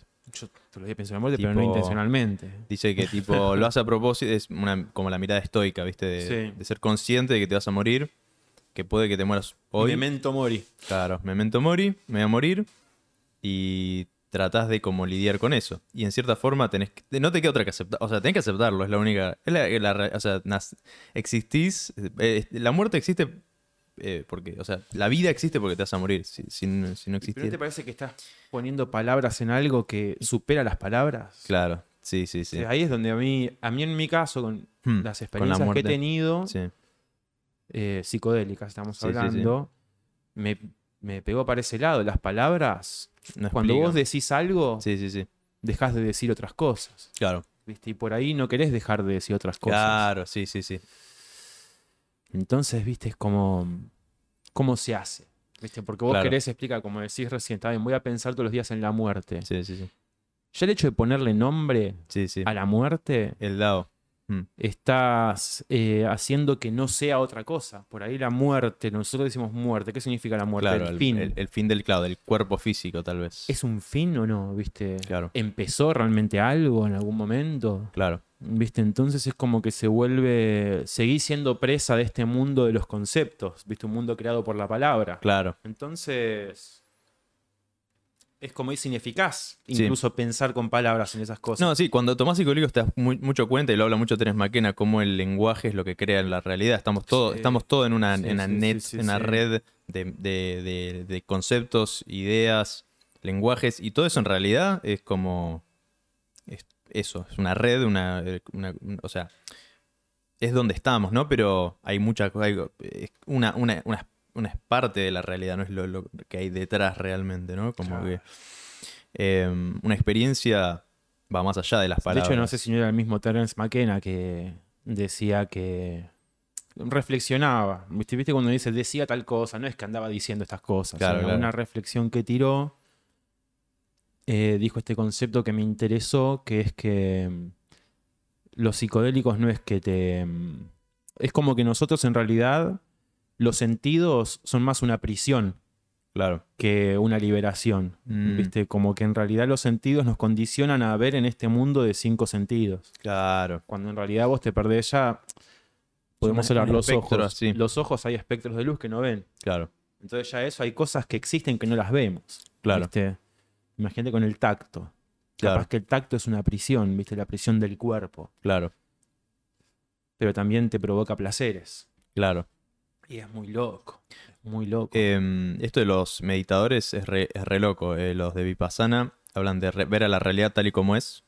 eh, y vos lo que haces es observar tu respiración y las sensaciones corporales. Y ellos te dicen que, claro, el, el- vos no existís, básicamente. O sea, tú. Eso fue lo que más me pegó a mí. La sensación de no existir. Eso es re loco. La muerte del ego. Claro. Em, claro, vos no existís. Em, y también se lo toman con humor, como bueno. O sea, no existís, pero eso no significa que vayas contra la pared y no te la vayas a repegar. No, más y... vale. es como una, contra- una contradicción constante. sí, sí, sí. Bueno, viste que los budistas tienen estos. Llamarlos acertijos está mal Ah, dicho. sí, es eh, los eh, ah, koans. Claro, que te dice un tipo, viste, tu maestro te dice, ¿qué significa? Sí, el sonido. ¿Cómo, un- cómo, ¿Cuál es el significa un- aplauso? Un, pescoy, viste, Sí, sí. Co- ¿Cómo, nadando en círculos. cómo aplaude una mano, solo una mano? ¿Cuál es el aplauso de una sola mano? Eh, la, la- la luna corriendo en pelotas. Ah, bien, lo entendiste. ¿Qué? ¿Viste? sí, sí, sí. que creo que está hecho para, mm, para mí, ¿no? Esto de- dentro de mi absoluta ignorancia. Sí. Pero creo que lo entiendo como que está hecho para que vos eh, salgas del encierro de la lógica. Claro. ¿Viste? Entonces estés en un mundo en el que esto es simple reacción ante Claro. los estímulos. Por eso me parece que la meditación por ahí es lo más. lo más cercano a abrazar la realidad como es. Porque no hay palabras. Sos Claro. vos percibís, como cuando sos bebé. Claro. Cuando sos muy niño. Sí. Eh, hay unos pibitos, por ejemplo, vecinos que escucho, unos nenitos que no hablan. Pero boludo, ¿Por qué no me hablo? hacen flash porque son bebés. Ah. Son dos pibitos. Y de repente están. Hacen así y se empiezan a cagar de risa. Y yo, fa, estoy limpiando el patio Sí, sí. y los escucho ahí y me empiezo a reír como medio que los entiendo casi. ¿viste? Digo, claro, están. Así entre ellos. Y es zarpado. Sí, sí, sí, Es como estás de, de, de ácido. Sí, y creo que ahí mm, yo tengo unas, unos pensamientos de que mm, el meternos tanto en la lógica, viste, es como lo que nos lleva a mm, tener que comer sí o sí un almuerzo y una cena, merienda, desayuno.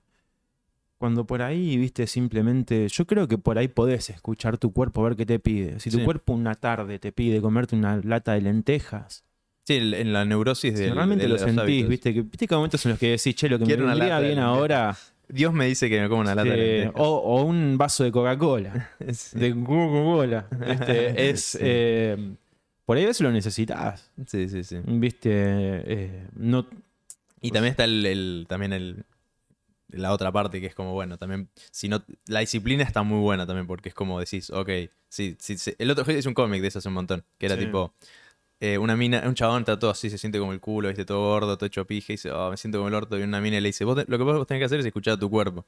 Y agarra y tipo sale como una carita Quiero del un cuerpo. y dice, ya. "Qui- quiero porno y quiero comer empanada. Bueno, sí. Hasta cierto punto tenés que escuchar a tu cuerpo porque... Me, me pasa muy seguido. Che, quiero unas empanadas. Nos compramos las empanadas y después a la media hora de comerlas. Ay, no te la que comido tanto, ¿viste? Pero. mm, ¿viste? Pero igual sí entiendo lo que decís. Es placentero comer. Sí. Pero a veces me parece que por ahí, mm, si nos sacáramos esa, esa. Capaz que peco de ignorante también, ¿viste? Por eso no lo quiero tomar como una verdad absoluta, pero a veces siento que por ahí mm, improvisar constantemente en cuanto al, al ritmo de vida, Sí. ¿viste? Por ahí me parece que tiene más lógica que andar Planeando. teniendo, plan- sí, planeando, ¿viste? Y eso.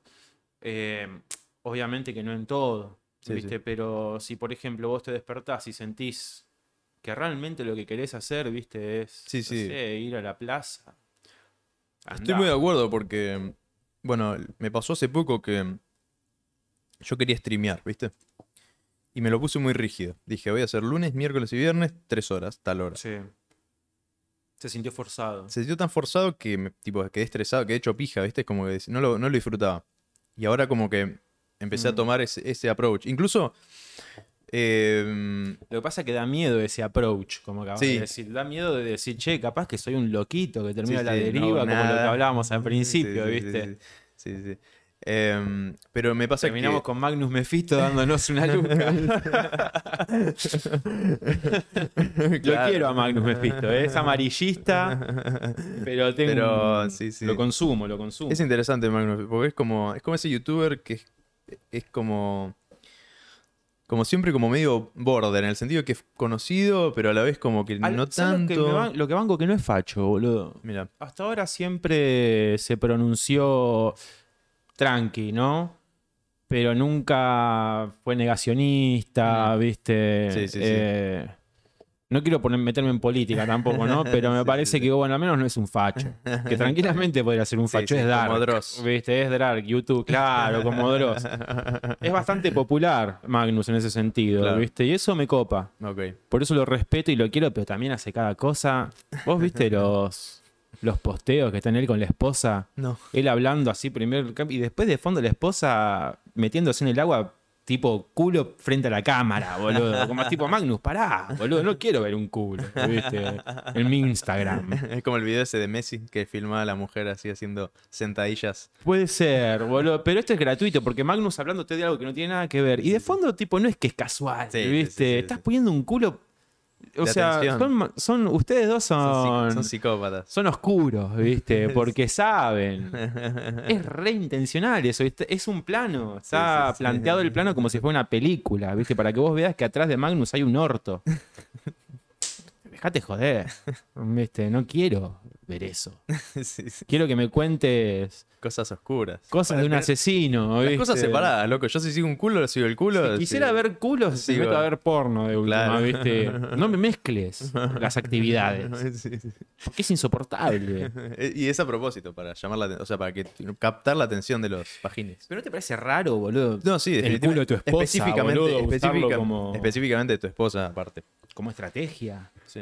Lo deben planear los dos igual. Pero bueno, viste, vivimos en esta época de los influencers, de la, la venta de, Y la imagen. de uno como personaje, Sí. de la persona como personaje. Sí, eso es re ¿viste? loco. Yo soy uno de esos. Hasta ahí. Igual, ¿viste? Porque tener un podcast de última. Eh, eso es lo que me gusta de Claudio. Estamos acá hablando de arte, de cosas. Sí. eh, es, es contenido. Sí. Pero vos de repente, hola, mirá, estoy comprándome un paquete de galletitas Sí. y dando tu opinión de lo que sea sí, sí, sí. y mostrando tu casa o tu estilo de vida, eso es rarísimo, boludo. Eso es rarísimo. A mí ya me resulta insoportable las selfies, por ejemplo.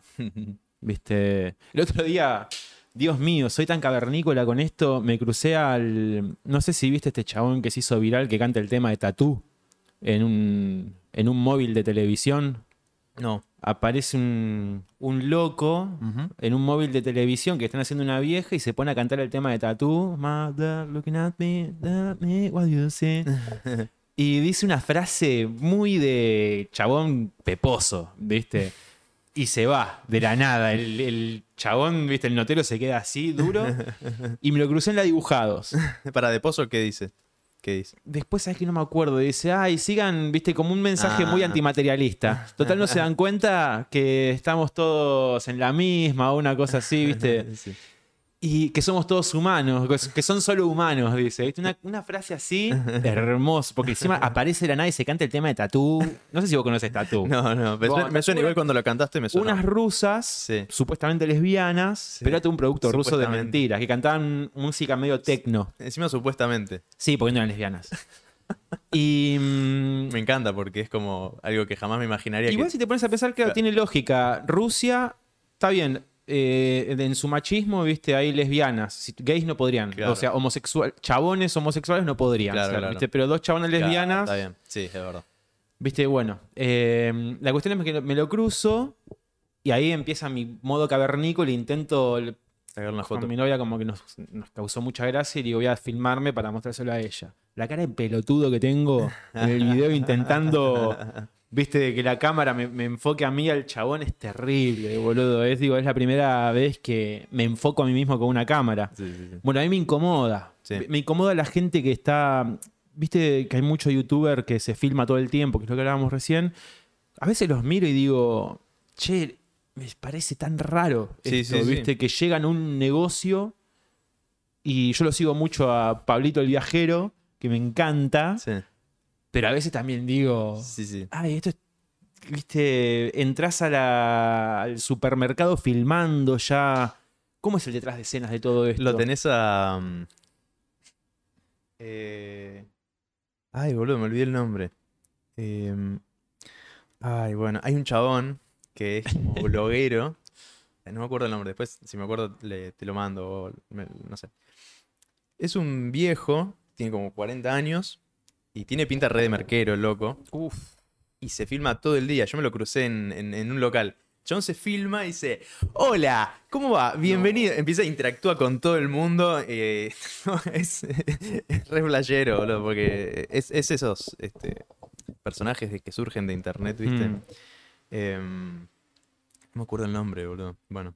No, pero viste que hay gente que también se empieza a filmar en sí. sus cenas familiares. Sí. Te muestran, mira, hoy, hoy comiendo un asado con la familia. Sí, Loco, vas a estar en, la mesa familiar con una cámara y todos son. eh, Ay, Dios, me vuelve loco, boludo. A veces es una familia de locos. Sí, Porque si no te parece raro estar todos rindiéndole culto a una cámara sí, sí, sí. que está ahí, todos. eh, ¿viste? gran hermano constante. Como medio hablándole a las millones de personas que viven en esa camarita. Sí, pero sí. que la, la percepción de que hay gente adentro de la cámara me vuelve loco, porque en ese momento le estás hablando a la cámara, nada más.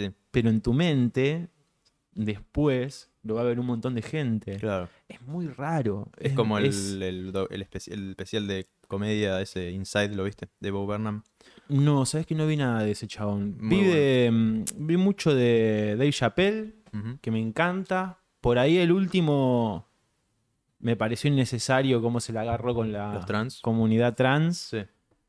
Eh, entiendo que es ácido el chabón, entiendo también cómo eh, jode con las contradicciones y todo eso, pero me parece que termina jugando para el otro lado. Sí, no sé si para el otro lado, pero sí, o de lo innecesario. Innecesario porque hay otra gente que te podés burlar mucho más y es mucho más dañina, Claro, ¿viste?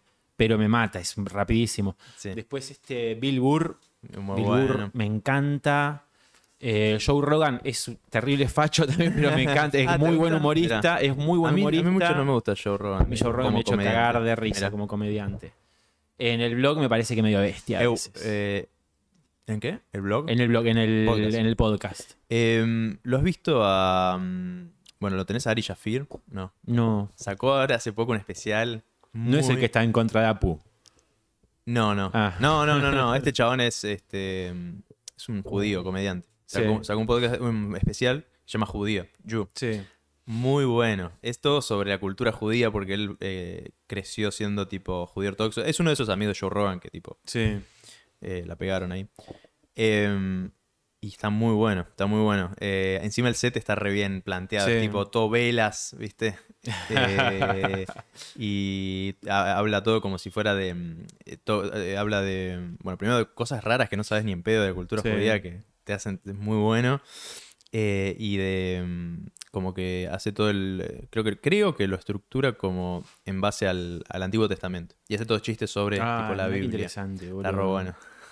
Me gusta Sobre cómo los judíos se ríen del Antiguo Testamento, viste, de su manera. Eh, Pero también a veces me quema la ah. gorra, que, que el estereotipo del judío comediante a veces es tipo, "Buah, ya está, ya entendí, Bueno. sos judío, sos gracioso, Sí. sos irónico, bueno, listo, ya está. por, por eso este está bueno porque es como que va muy eh, en profundidad, ¿viste? Cosas que Mm. no, no sabes. Sí, Em, el chiste primero de Adán y Eva era que Dios creó a Adán y a tipo todos los animales y Adán se culió a todos los animales. tipo, como, hasta que no trajo una mina, tipo, se culió. tipo, pero me parece, por ejemplo, que la, la mitología judía es mucho más interesante que la cristiana. sí, sí. Como que la parte así del Antiguo Testamento, de la Torá, creo que vendría a ser el equivalente, ¿no? Sí, él decía la Torah. Sí, Es mucho más interesante las cosas que tiene. más mitológica. Y además, como que. Me parece que. Sí, que es más flashero Bueno, en lo el sentido hizo- de qué quieren decir con esto, ¿viste? Claro. Viste, por ejemplo, se habla- hay muchos misterios que los judíos los, los, los piensan, los cristianos no les dan pelota, Claro. como los. ¿Cómo se llaman estos? Ay, la puta madre. Hablan de unos gigantes Sí, ah, que sí, eran lo- hijos eh, de. mm, de los hijos de Dios mezclado con las mujeres humanas, Mm, que estaban buenísimas y a los Mm. hijos de Dios les gustaban, hmm. entonces las tomaban como esposas, que encima ahí hay un tema, que por el tema del lenguaje con el que fue escrito la Biblia, Sí. cuando dice una palabra puede significar Claro. varias cosas. Sí, sí. Que ahí volvemos a hablar del tema del lenguaje, que encima en la Biblia el tema del lenguaje, viste, por ejemplo, que no se puede pronunciar el nombre de Dios porque no se sabe cómo se pronuncia. Claro. Que supuestamente si lo decís no sé qué pasa, viste, como que ya, Ya está, está todo bien, claro. entendés todo. Solamente con pronunciar una palabra. Sí, sí, sí. El hecho de que lo primero fue el verbo. Bueno, Claro. Terrence McKenna habla mucho de eso también. Sí. Tiene mucho sentido en una cuestión psicológica, me parece. Cuando vos empezás a hablar, le empezás a dar forma a la realidad. sí. Cuando sos un bebé, vos viste lo que son los bebés, boludo. El otro día vi un bebé y me flasheó mucho porque tipo están ahí. es como, es- es- a mí lo que me llama la atención es pensar que to- Sí, todos, todos fuimos bebés. Eso es lo loco también, ¿no? Bueno, Como mi hermano, yo estoy a punto de ser tío. Mm, Boludo, ¿cómo haces, le digo yo, para, para vivir esta situación de que tenés un ser creciendo adentro tuyo? No hay experiencia superior a esta. No hay. No hay experiencia más fuerte. Sí, sí, sí, sí. que después ese pendejo va a andar por la vida ahí, Sí, sí, sí. tal vez reflexionando, tal vez no, pero por lo pronto experimentando Sí. sensaciones. Es fuertísimo, boludo, es fuertísimo. Y yo lo que no puedo creer es que mm, estas cosas no son la prioridad en el mundo. ¿Ves? Ahí te das cuenta de cómo la- somos presos de la palabra y de los conceptos, de la realidad que nos crean, que Sí. nos crea el, el entretenimiento. Sí. ¿Cómo Gran Hermano puede ser lo más popular hoy en día? un Sí. par de pajeros tirados así hablando. Oh, boludo, sabes que yo, a mí, loco, mi viejo me trataba re mal. Sí, sí, yo fue muy fuerte, pero bueno. Y otro chabón tirado así diciéndole, ay, te reentiendo, boludo, te reentiendo. Oh, déjate joder, viste. Sí, sí. Loco, tenés un cuerpo que está funcionando en este preciso momento de una forma que es imposible que ocurra. Sí, sí, sí. ¿Viste? Y estamos viendo a estos dos imbéciles que están diciendo nada. ¿Viste? Es como. Eh, y lo, él lo había mencionado en otro podcast. Como, lo loco hoy día, como, ah, si bien tiene un montón de relevancia, Gran Hermano, todo el mundo lo mira, eh, como pierde un poco el, el, eh, que el- lo que estamos hablando, que la gente se filma todo el tiempo. Hoy día, Gran Hermano, lo tenés, eh, este, lo puedes, estás viendo. Sí. Vivimos en Gran Hermano, ¿no? Pero ¿por qué, sin embargo, a la gente le gusta Gran Hermano otra vez? Si ya tenemos Gran Hermanos por todos lados. Claro. Creo que es el es hecho. más constante, capaz que hasta pareciera que a la gente lo que le gusta es que ver a otra gente sin hacer nada. Sí, sí, sí. Porque incluso me parece que un, un blogger con B corta es, tiene más contenido que Gran Hermano. Sí, sí, sí, sí. Este, un Pablo Agustín Sí, sí, sí. Que va a algún lugar. que habla al pedo todo el tiempo, de Sí. pelotudeces, Mm. que lo banco igual, hace un montón que no lo veo porque no, no me interesan las cosas de las que habla. En su momento lo miraba. Pero es un chabón, sí, que se filma diciendo giladas, diciendo Sí. lo que piensa sobre ciertas cosas y creando un personaje. Soy yo en stream.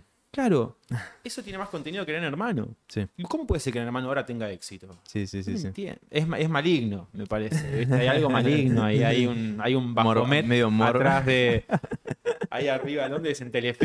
eh, Bueno, hay un Baphomet ahí en el, en el piso de arriba de Telefe. Sí, sí, sí. Sentado ahí. ¿Viste? Y la- estos tipos van, no sé, Yankelevich es el dueño de, de Telefe. Va ahí, abre la puerta, el Baphomet. Sí, le dice el chabón, dale. Sí, no habla el Baphomet, obviamente. Me lo imagino el- tipo una escena como medio desde, desde espaldas, ¿viste? De las espaldas, abriendo la puerta, entrando. Sí, con todas las cámaras, todas las pantallas. Sí, Eh, terrible, mm. boludo. Es, es la única explicación que le puedo encontrar. Ah, mira, tengo otra, bueno, una, el otro vi Gran Hermano, vi un capítulo con amigos. Yo, nun- sigo yo solamente nunca vi, por nunca- gente que hay un chabón, el no sé si crossover en Vorterix, miro que está este chabón Mili, Mm, que antes estaba en Dos Pelados, mm, se terminó Dos Pelados, me quedó esto, Hmm. pero el loco es muy gracioso, lo mira de una manera que digo, sí, esto se ríe de que esto ocurra. Claro. Viste, en Dos Pelados se reían, era un programa de chimentos básicamente. mm. Pero era un BBC Badhead de Chimento. ¿Viste? Era ver. ¿Viste lo que hablamos de que no tiene sentido? Sí. Es lo que hacían estos tipos. Dar, ¿Viste? Al hablar. Cuanto más serio hablaban, más gracioso era, porque estaban hablando de nada. ¿Viste? Sí. Entonces es como que sigo. Lo único que sigo de actualidad, porque uno medio que vive en, en sociedad, ¿viste? Y si estás afuera de todo. Sí, pero sí, bueno, sí. lo entiendo solamente por lo que me cuen- por lo que cuenta este tipo. A mí lo que me pasaba cuando vi Gran Hermano, cuando vi con amigos, porque nunca, nunca había visto, creo, Gran Hermano. Se lo vi, Mm. fue así como algo medio random. Y mm, em, lo que pasaba era lo siguiente. O sea, veías un chabón, mira ese pelotudo, mira lo estúpido que es un mogólico. Estás puteando todo el tiempo. Y ves una mina, está re buena. Oh, mira esa mina, está re buena. Oh, mira ese tipo. Oh, es un, es un pelotudo. Es un eh, para mí es eso. Es como que te toca la parte reptiliana de. Mira Sí. lo tonto que es ese. Y además, Mirá lo buena mirar- que está esa. además ver eh, gente diciendo cosas detestables y vos enojándote con ellos. Claro. Es esa, es esa adicción a la negatividad. Sí, sí, sí. Nada, la reactividad. La Sí, reacción. Sí, a la reacción. Bueno, en, meditación hablan de eso mucho, tipo de. Ya los meditadores estos están en una que tipo no cogen, no hacen nada, ¿viste? Es como que. A ella me parece que te yendo al carajo. Es como que dicen, bueno, la- el sexo es un sankara también, este, que, o sea, no te obligan a no coger, tipo, Claro. pierden el deseo. Ellos mismos ya directamente están tan en la de estar acá en Claro. el momento que coger. Sí. O deberían coger muy lento para mí. Dicen que puedes coger, pero es eso, como con conciencia. Sí, como que con consciente me parece que puede estar tipo toda una noche cogiendo, pero tardando un montón. Como si fuera- una tortuga. Sí. No sé cómo coger las tortugas igual. Me parece que tiene una. ¿Viste la pija re rara? Pija tiene? medio así, Sí, ¿no? como una cabeza muy grande y un, un tronco Ah, muy finito. No, los que te la tienen así son los, los patos. Sí. Eh, bueno, sexo tántrico. Claro, eso debe ser zarpado, Claro. por ejemplo. Y sí, me parece que por ahí iría. eh, estaría buenísimo. Siento que va, va mejor eso, ¿no? Porque, tipo, tratar de reprimirlos. Medio como las imposible. historias esas de fantasía. eh, que siempre existe un. como un arquetipo de una sociedad súper tecnológica, súper avanzada, pero que la tecnología es casi mágica. Mm, ¿viste? Y que se perdió para siempre. Que Claro. ocurrió hace mucho tiempo en el juego este, el Chrono Trigger. Yo jugaba mucho juego de rol en ese momento. Chrono Mm. Trigger era el mejor. Eh, ju- ¿Juegos de rol? De esos que. ah, Eh, de, pero de PC, no, Ah. o sea, de jueguito. Ah, está bien. En, lo jugaba en la Super Nintendo. Había un momento en el que viajabas al pasado, al pasado muy lejano, Sí. pero el pasado muy lejano tenía una tecnología mágica.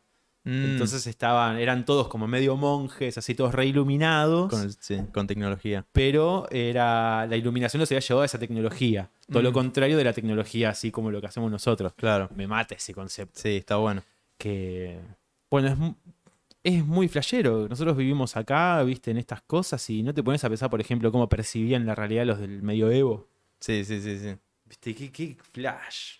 Estamos acá, nos, nos importa Simón Halselman y, su, y sus historietas, boludo. Sí. Que por y ahí- allá era tipo comer una rata, ¿viste? Claro, o, o un flashear que Y vivían muy brujo poco, bruja, claro, y vivían ¿viste? tan poco que era como, Sí. tipo, la vivían rápida y 30 fuerte la vida, o ¿viste? menos, sí, boludo. Sí, Era sí, como, sí. bueno, hola, spawné, voy a trabajar en las... eh, Voy a hacer un culto a Sí. al Cristo. Y bueno, las tribus originarias de acá, imagínate lo que es vivir en el medio de la selva, sin saber por qué el sol sale y. que hoy día, y hoy día va, existen, ¿viste? ¿viste? En, la- no sé, en el Amazonas, sí, sí, sí, sí. Imagínate lo que es percibir esas cosas. No, Vos vas un fin de semana a tomarte una pepa al bosque y flashás que ya ves espíritus, ¿viste? Sí. Imagínate esto todos los días. sí, sí, sí. So- tipo, sos parte del- de la naturaleza. Sos Es tipo, sos, un sos sí, sí. Y además, Y el shock cultural de llevarle un celular a ese loco, ¿no? Como. Sí, no, un bajón. No, no te lo cojas, boludo. No Déjalo ser, déjalo tranquilo. Eh, el- además, la- las sensaciones físicas, porque uno piensa que es simplemente una cosa intelectual. ¿Viste- Ay, estoy viste en la, la- selva viviendo con los animales, pero el sentir cómo sutilmente tus instintos empiezan a aflorar. Claro. ¿Viste? Lo más básico es cuando vas a un camping, ¿viste? Vas de campamento y te empezás a despertar solo a las 6 de la mañana Claro. y te dormís a las 11 de la noche Sí, o sí, sí. Automáticamente, a mí Sí, me sí, pasa mucho eso. porque- Hay mucha gente a la que hablo y le pasa lo mismo. Sí, sí, sí. Es- Bueno, eso es debido a también las luces de Buenos Aires, tipo el ruido y las luces. Sí, sí, la naturaleza. Y las pantallas y Todo. todo. ¿viste? Si te quedas con el celular antes de dormir, te puedes quedar mirando bloopers hasta las 2 de la mañana, 3, 4, 5. Sí, sí, sí. Ayer me acosté al retardo. Em, ¿Viste alguna vez las patas de los chabones de las tribus de África? Tienen, de, No, de África, no, perdón, de, de el Amazonas. Tienen como una, son manos, tipo, de los chabones como son, son humanos. Bueno, mis patas son medio manos. Son boludo. medio puedo, recoger objetos con las patas. Y es como, tipo, son dedos muy chiquitos. Sí. Y en vez de ser así, es como, ¿entendés? Porque nosotros tenemos como la pata ahí, Sí. pero estos los tienen como una mano, se les extiende hasta acá. Terrible, boludo. Y pueden, tipo, usarla como para trepar árboles. Bueno, viste que no sé dónde leí que había hay una tribu que no tienen dolor de espalda. Y son todos así con medio pechito paloma.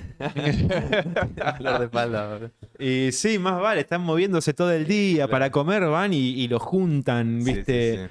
A eso es lo que iba hoy con el tema de la comida. Nosotros vamos, bueno, ¿cuál es la lógica de comer? Ir al supermercado, ¿viste? O pedir un delivery. Eso no está, no es natural, ¿viste? claro. Eh, si tuviéramos que cultivar nuestras cosas, el ritmo de vida sería muy distinto y la percepción de las cosas sería muy diferente. Mira, mira son las patas. Son como... Uf, no sé si quiero eso. me parece que me quedo con el supermercado, boludo. claro, eso es lo que Mira encima la, la- Un hobbit. Sí, encima es un hobbit, boludo. Mira, está con los monos. Bueno, esos creo que no tiene dolor de espalda ese chabón. Fíjate el pechito como tiene la panza. Ese loco no Eh, tiene dolor de espalda. Boludo, son como tipo... Andan así. Como Pepe Cortisona, el de Condorito. Sí. Em, este... Qué impresión, boludo. Lo que pasa que, boludo, hoy vos vas por la calle caminando así. Sos un loquito, boludo. Nada, o sea, es bueno tener cierto, como cierta... Y porque la espalda es una paja. Encima siendo dibujante, estás todo el día. ¿Viste? ¿Has percibido que gente que tiene algún trastorno así mental o qué sé yo, hay, hay sí. muchos que son... Alta postura tienen, boludo. ¿Viste? Como que le falta esa cosa del, del- de, de la visión que tienen los demás sobre ellos, que me Claro. parece que son tan naturales que listo, están como tienen que estar. Mirá, Yo si ¿no? voy al supermercado me siento observado por mil lados y termino así. ¿Viste? Después en casa llego y me doy cuenta de que estoy comprimido. Pero comprimido porque siento. Sí, sí, sí, soy un medio antisocial. Yo soy el que tiene lo problema. No los otros chavos. sí, sí, sí. Eh, No, es nor- igual lo entiendo, ¿eh? O sea, es- a mí me pasa... Yo irónicamente me, me hago podcast, este, soy medio neuro, o sea, subo mucho a, a internet y qué sé yo, pero también tengo eso como lo opuesto, ¿viste? Justamente, justamente por eso, o sea, yo creo que mucha gente probablemente que es youtuber o que es tipo muy que se expone justamente es medio lo opuesto, es medio agorafóbico, ¿viste? Excepto Dross, que seguramente es insoportable en persona. Y bueno, es, es por eso eh, también es como este eh, es, es un- otra forma de, de antisocial, ¿viste? Sí. Como, eh, no, es antisocial, pero no porque, el- no porque a él no le gustan las otras personas, sino porque a las otras personas no le gustan, no, quieren escucharlo, ¿viste? Eh, eso le pasaba a Bill Burr, él contaba que tipo, él se tomó hongos y contaba que, ¿viste su último especial? Sí, me encantó. Oh, bueno, bueno, ahí contaba eso, que como decía que él hacía stand-up porque, tipo, sí, era para que no lo caen a palos, tipo. porque para que, tipo, para poder decir algo y que no lo estén cagando a palos porque es muy sacado, loco te dice y te, la, te le escupe en la cara, Vos, ¿viste? Gubi, cuando cuentan esas anécdotas, ¿pensás que son realmente anécdotas? ¿O que No, son no, son cosas que se le ocurrieron en base a alguna anécdota que pasó en realidad? Son, son reflexiones, yo creo que además son... No, ah, no sé, qué sé yo. Por ahí hay una. Por ahí nació como una anécdota, pero le, le Sí, agrega algo de ficción para hacer Definitivamente, el chiste. definitivamente. ¿Lo conoces a este stand-up? Ay, la puta Pero madre, bueno, se me fue el todo nombre. tiene como una raíz real, ¿no? Lo- Los chistes, Sí. todo tiene una raíz que tal vez no, no es, pero hay siempre hay algo que es este, Sí, que surge algo real. Lo conoces este. mm, eh, uno que era también muy así, muy sacado de los 90. Lo tenés que conocer. Eh, Mitch Hedberg. eh, ah, sí, eh, Stanhope. Que, que murió joven. Mitch Hedberg. No, que fumaba mucho y que hablaba también de los hongos. Ah, sí, sí. eh, Puta madre, no me sale el nombre, boludo. Ese chabón- Bill. Bill Ay, Hicks. Bill Hicks, sí, boludo. Ese chabón me partió la cabeza. Sí, muy grosso. Recontra intenso, boludo. Sí. Creo que ese chabón con dos chistes ya tira mucha más verdad de que nosotros en dos horas hablando. sí, sí, sí, sí. Muy bueno. El especial lo viste ese que se disfraza de. O no. No me acuerdo, pero el, el típico que dice Life is a ride. Sí. Sí, increíble. Ese es buenísimo. boludo. Che, me estoy remeando, boludo. Sí, vaya, vaya.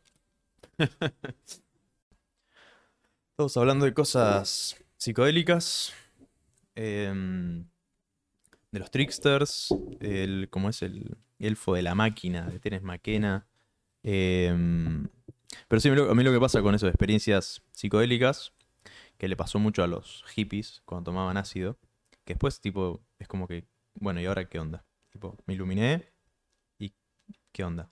Em, Me vuelvo adicto a esta experiencia y empiezo a violar gente. Claro, como hizo, eh, como es, Este, eh, Charles Manson Charles y otros tantos otros. Sí, viste en los historietas de Crumb, me parece que es un reflejo Sí. de esa época que es muy valioso. Si vos vas a, a decidir drogarte, lee eso antes. Porque uno. Ah, sí. uno con veintipocos años es muy fácil eh, comerte el, el cuento el cuento hippie. Sí, sí, sí. ¿Viste? sí. El cuento hippie de. Uy, esto es así, asá. Cuando en realidad siempre hay que un poco prestar atención y no dejarte. Porque te estás dejando llevar al final por las palabras de otra persona Sí, sí. sin vos vivir la experiencia directa. Claro. ¿Viste? Que creo que eso es lo importante para mí. Sí. Vos viví tu experiencia. Mm. Eh, porque es muy valioso cómo vos lo, vos tenés las herramientas para entender las cosas. Claro. ¿viste? O para observarlas y para hacer tu propio camino. Si viene alguien y te empieza a decir, cuando estás recontra peposo, Sí, sí, sí, sí. mirá, viste, yo soy Jesús. Capaz que le terminás creyendo. ¿Viste? Y. mm, La otra vez hablábamos de eso, un chiste sobre eso, no me acuerdo. Con, que era tipo, era un croto en la plaza, ¿viste? Playas que Jesús. Claro, boludo. Pasa, ha pasado mucho eso. Y bueno, viste ahora, por ejemplo, la, la secta de la escuela de yoga se garchaban entre todos, boludo. que Hacían que los pibitos se cojan a los padres, boludo. Yo en, en ¿Cómo llegás a eso? eh, en- en pandemia mm, me, me vi un montón de documentales de cultos. Está bueno, es interesante. Sí, es loco. Es loco como... eh, porque siempre tienen algo de verdad en un principio los Sí, cultos. Porque sí. es como que te hacen en- encontrar algo ahí, este, o una meditación, o un, este, un- una práctica que te hace conectar con algo. Y de ahí las cosas se desvirtúan. Entre el- Sí. el- la parte reptiliana del humano ahí que dice Sí, quiero culiarme a todas las mujeres y matar. Y llenarme de guita. Exacto. Quedarme con las casas de todos. Sí. ¿viste? Sí, sí, por eso, viste, hay que tener cuidado. No, no es tanto el cuidado de, Em. de que no te haga mal la sustancia y que te mate, porque los psicodélicos creo que ninguno te mata. A Mm. menos uno que sea súper sintético. Y está bien, siempre un daño, cualquier cosa que consumas te va a generar. Sí. Pero el daño ese de dejarte llevar por chamullos. Sí, por eso lo, que te decía es como lo que es lo que pasó con los hippies, que mm, estos chabones eh, es muy bueno como el, el arquetipo de los chabones de este de las dos miradas de estos, eh, donde arrancaron a probar ácido en, en unas facultades en Estados Unidos. Sí, Hoffman y, y Eh, compañía que se iban a No, la no, em, los Yankees, eh, ¿cómo es? Em, Timothy Leary y Ah, Ram, sí, Ram sí. Eso fue después de Hoffman. Sí, sí, ¿o esto no? fue después. Sí, sí, sí. Hoffman creo que por ahí fue incluso más serio Hoffman, porque Sí. Hoffman lo ¿Te tomaba... leíste el libro de Hoffman? Eh, me vi un documental. Te cuenta cómo se van al Amazonas Hmm. a darle Ah. hongos, a darle ácido a otras México. personas, a México se van, sí. Y te cuentan que en una experiencia que tienen así, experimentando con el ácido, creo. Llegaron a un punto en el que dijeron, más allá de esto no se puede pasar. ¿Viste? Lo único- esto, la respuesta que vamos a obtener va a ser cuando, cuando nos muramos. Claro. Y, mm,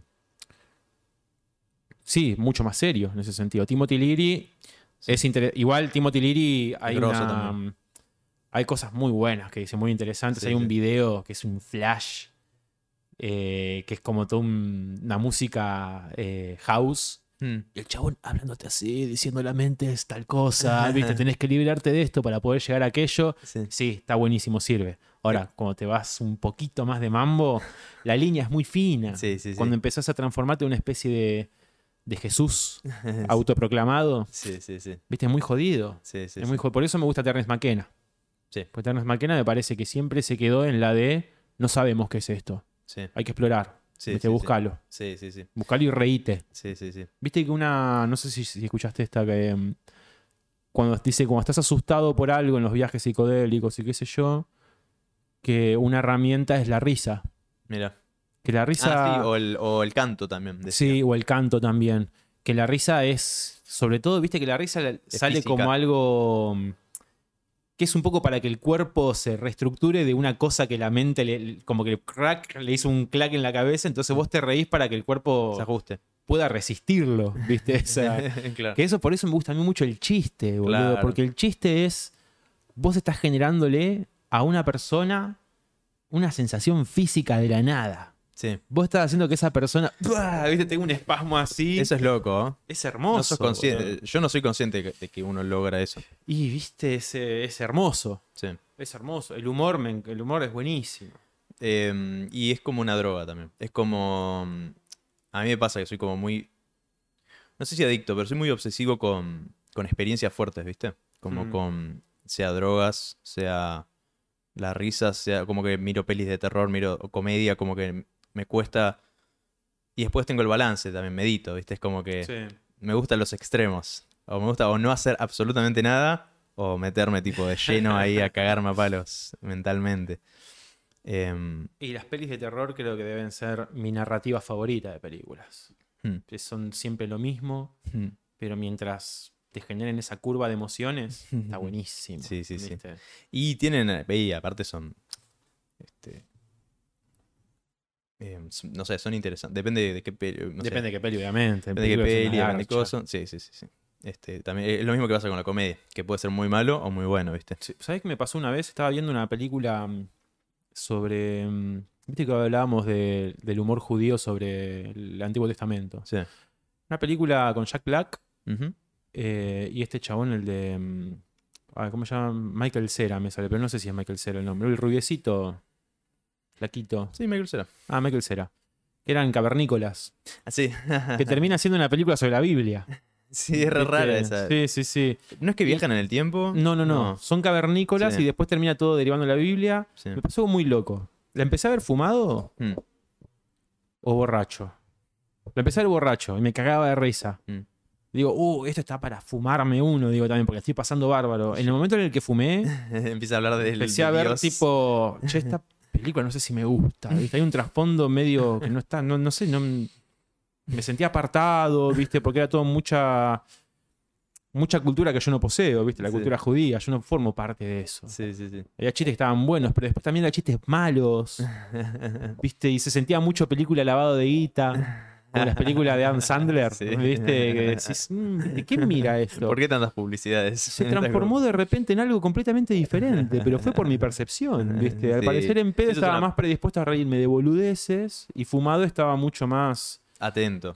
Todo, Viste que fumado la realidad es mucho más rara. Sí, sí. Es una paja. A veces, este, por eso es- dejé, dejé mucho de fumar últimamente. Como Mm. que No puedo disfrutar nada, boludo. Y hay momentos en los que tenés que parar de fumar. Sí, sí, sí. Yo una sí. época también paré mucho porque ponele, me ponía a dibujar y me malviajaba. O si salía a andar en bici, me malviajaba. Sí, me sí, daba el miedo que te decía hoy de desmayarme. Qué hijo de puta. Ese miedo me quedó. Lo tenés trabado ahí. Lo tengo trabado. Una vez sola en mi vida desmayé. Pero me quedó el trauma así de uno. ¿viste? Si me desmayo, me da mucho miedo la vergüenza de, de quedar desmayarme en la Y calle. en bicicleta, terrible. Sí, sí, sí. Y que la gente desconocida despertarme con Un viejo. un círculo de gente alrededor. No, viste, no, no quiero llamar la atención, por favor. ¿viste?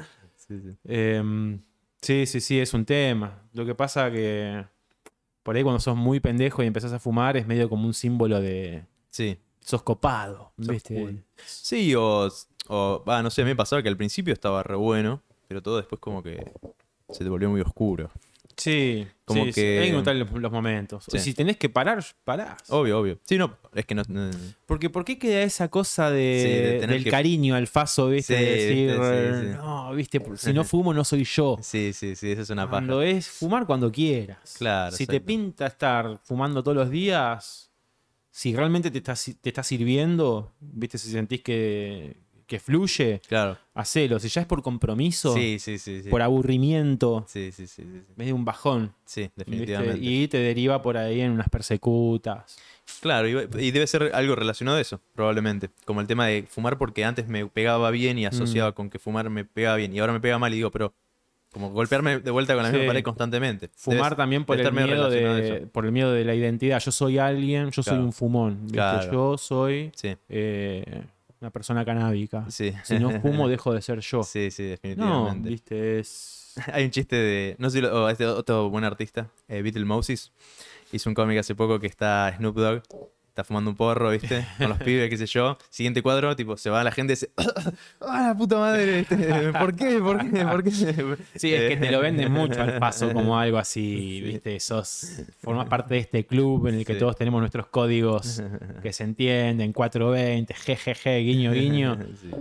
Pero que yo creo que fumaste una vez, te pegó, ya está, ya formas parte de eso. Por más que no sigas fumando, Claro. ya lo entendiste, Hmm. ¿viste? No es necesario que hagas todo fumado. Hay una teoría que tengo que por ahí no es, este, no es real, pero puede que sí. Yo hice una serie de cómics que habla del mal viaje del Faso. Sí. Hace mucho tiempo. Que creo, creo de las más exitosas que hice. Y no sé, para mí subconscientemente me, me- algo me debe haber afectado. Eso es como que digo, bueno, ahora eso cuando fumo es eso, ¿viste? Claro. No sé si es eso, pero es algo que a veces pienso. Y, viste, el mal viaje de Faso es... Mucha ansiedad. Es, es, claro, es eso, ansiedad.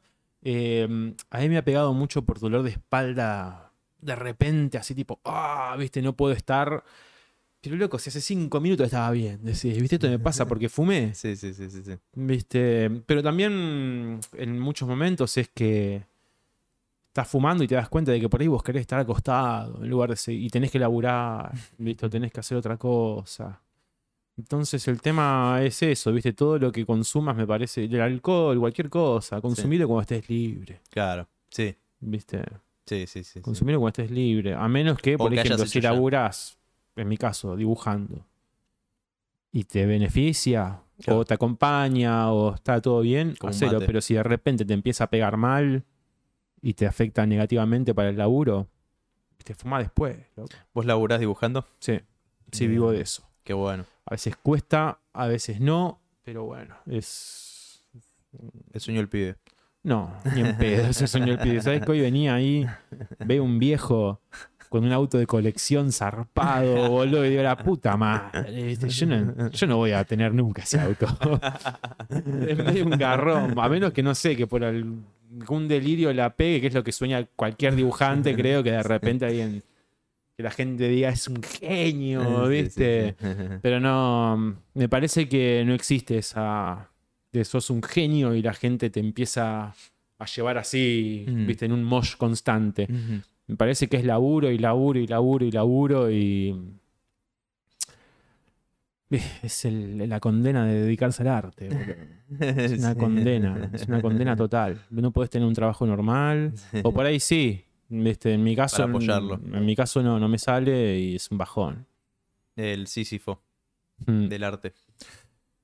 Sí, puede ser. Sí, eh, hay una cosa del mito de Sísifo ahí, ¿viste? Está llegando el. Sobre todo Me pasa más que nada cuando terminas los dibujos. Mira, vos que hablábamos de la muerte, sí, que hablábamos de la muerte, para mí Sísifo eso que habla de este Camus, eh, el existen- existencialismo es muy buena, el concepto. Bueno, el mito de Sísifo Porque- es que Sísifo era un tipo que estaba condenado a cargar una piedra gigante constantemente hasta una cima sí, y cuando llegaba a la cima la piedra caía de nuevo y el chabón tenía que volver a hacerlo. Pero Mm. Sí. el momento en el que está en la cima con la piedra, el momento en que cae, culminó la- esa, ese momento, ese es el momento de la, de la vida, de la existencia, el, Claro. el momento por el que vivimos. claro. Y tiene mucho que ver con el dibujo, me Sí. parece, eso también, ¿no? Con el, el arte, hacer cosas, no solamente el arte, porque me parece que el arte es tal vez incluso vivir. Trasciende por ahí un poco incluso. Eh, pero sí, eso, viste, yo estás haciendo un dibujo, empezás y empieza lento, y cuando terminás, decís, listo, terminó, lo mostrás, y bueno, ya está,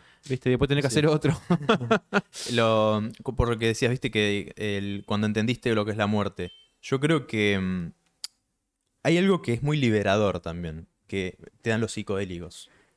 No sé si todo el mundo tal vez es neurótico como yo, o por ahí tipo que tenés como ciertas preocupaciones. Se- Seguramente todo el mundo tiene Hay preocupaciones. gente que no y los admiro tanto, Sí, boludo. que tiene preocupaciones sobre la gente, la familia, Mi lo, abuela, que, lo que uno boludo, hace. mi abuela, casi 100 años tiene, no puedo creerlo, siempre de buen humor. ¿viste? No tiene preocupaciones.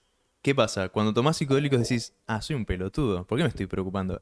Y el Sísifo es eso, es, o sea, el, el- el- el mito de Sísifo como, como representa eso que te das cuenta cuando estás re loco de hongos, que, boludo, no importa lo que hagas, vas, tipo, vas a desaparecer. O Sí. sea, vos, y, y, ah, no importa que hagas una estatua que dure, pe- por- perdure por la eternidad, vos vas a desaparecer. Vos y lo que haces. Y yo creo que eso en realidad, viste, lo podés ver, es de esa manera, vas a desaparecer. Mm. ¿Viste? ¿Por qué harías algo? Viste que estos dicen, a mí me, me causa una sensación rara cuando la gente dice, no, que haces esto, que esto va a durar por siempre. No, no va a durar por siempre. Ninguna estatua va a durar por siempre. Mm. Nada va a durar por siempre, porque el planeta inminentemente se va a destruir. Claro, Va a estar hecho polvo. sí. ¿Entendés? Hace no sé cuántos millones de años que está Mm. dando vueltas todo. O capaz que más incluso, si es que es mentira el Big Bang. Sí, es infinito. Entonces, viste, no hay, no hay solución. Es una tragedia. Esto. Y una ¿viste? comedia. Y una comedia, pero también está esta cosa que es, bueno, está bien. Esos son problemas de los dioses de última. Claro. Los nuestros son esta vida que tenemos. comprar milanesas. O no, o divertirte con tus amigos, viste. Em, sentirte bien físicamente, hacer lo que te gusta. Como que va un poco por ahí también, viste. Eh, alimentar los sentidos, me Claro. parece que es. Me parece que va por ahí. A mí me pasa mucho que el aburrimiento me destruye. El aburrimiento me mata. Y a veces me aburro mucho. A mí me gusta, a mí yo al revés, yo soy, me estimulo demasiado. Entonces, el aburrimiento me sirve un montón, Hmm. como nafta para la creatividad. Como que trato de leer, ponele. Sí. Es un embole. Pero y- o sea, mentira. Es, es mucho mejor que un montón de cosas. Está buenísimo leer. Pero te baja 30.000 niveles Sí.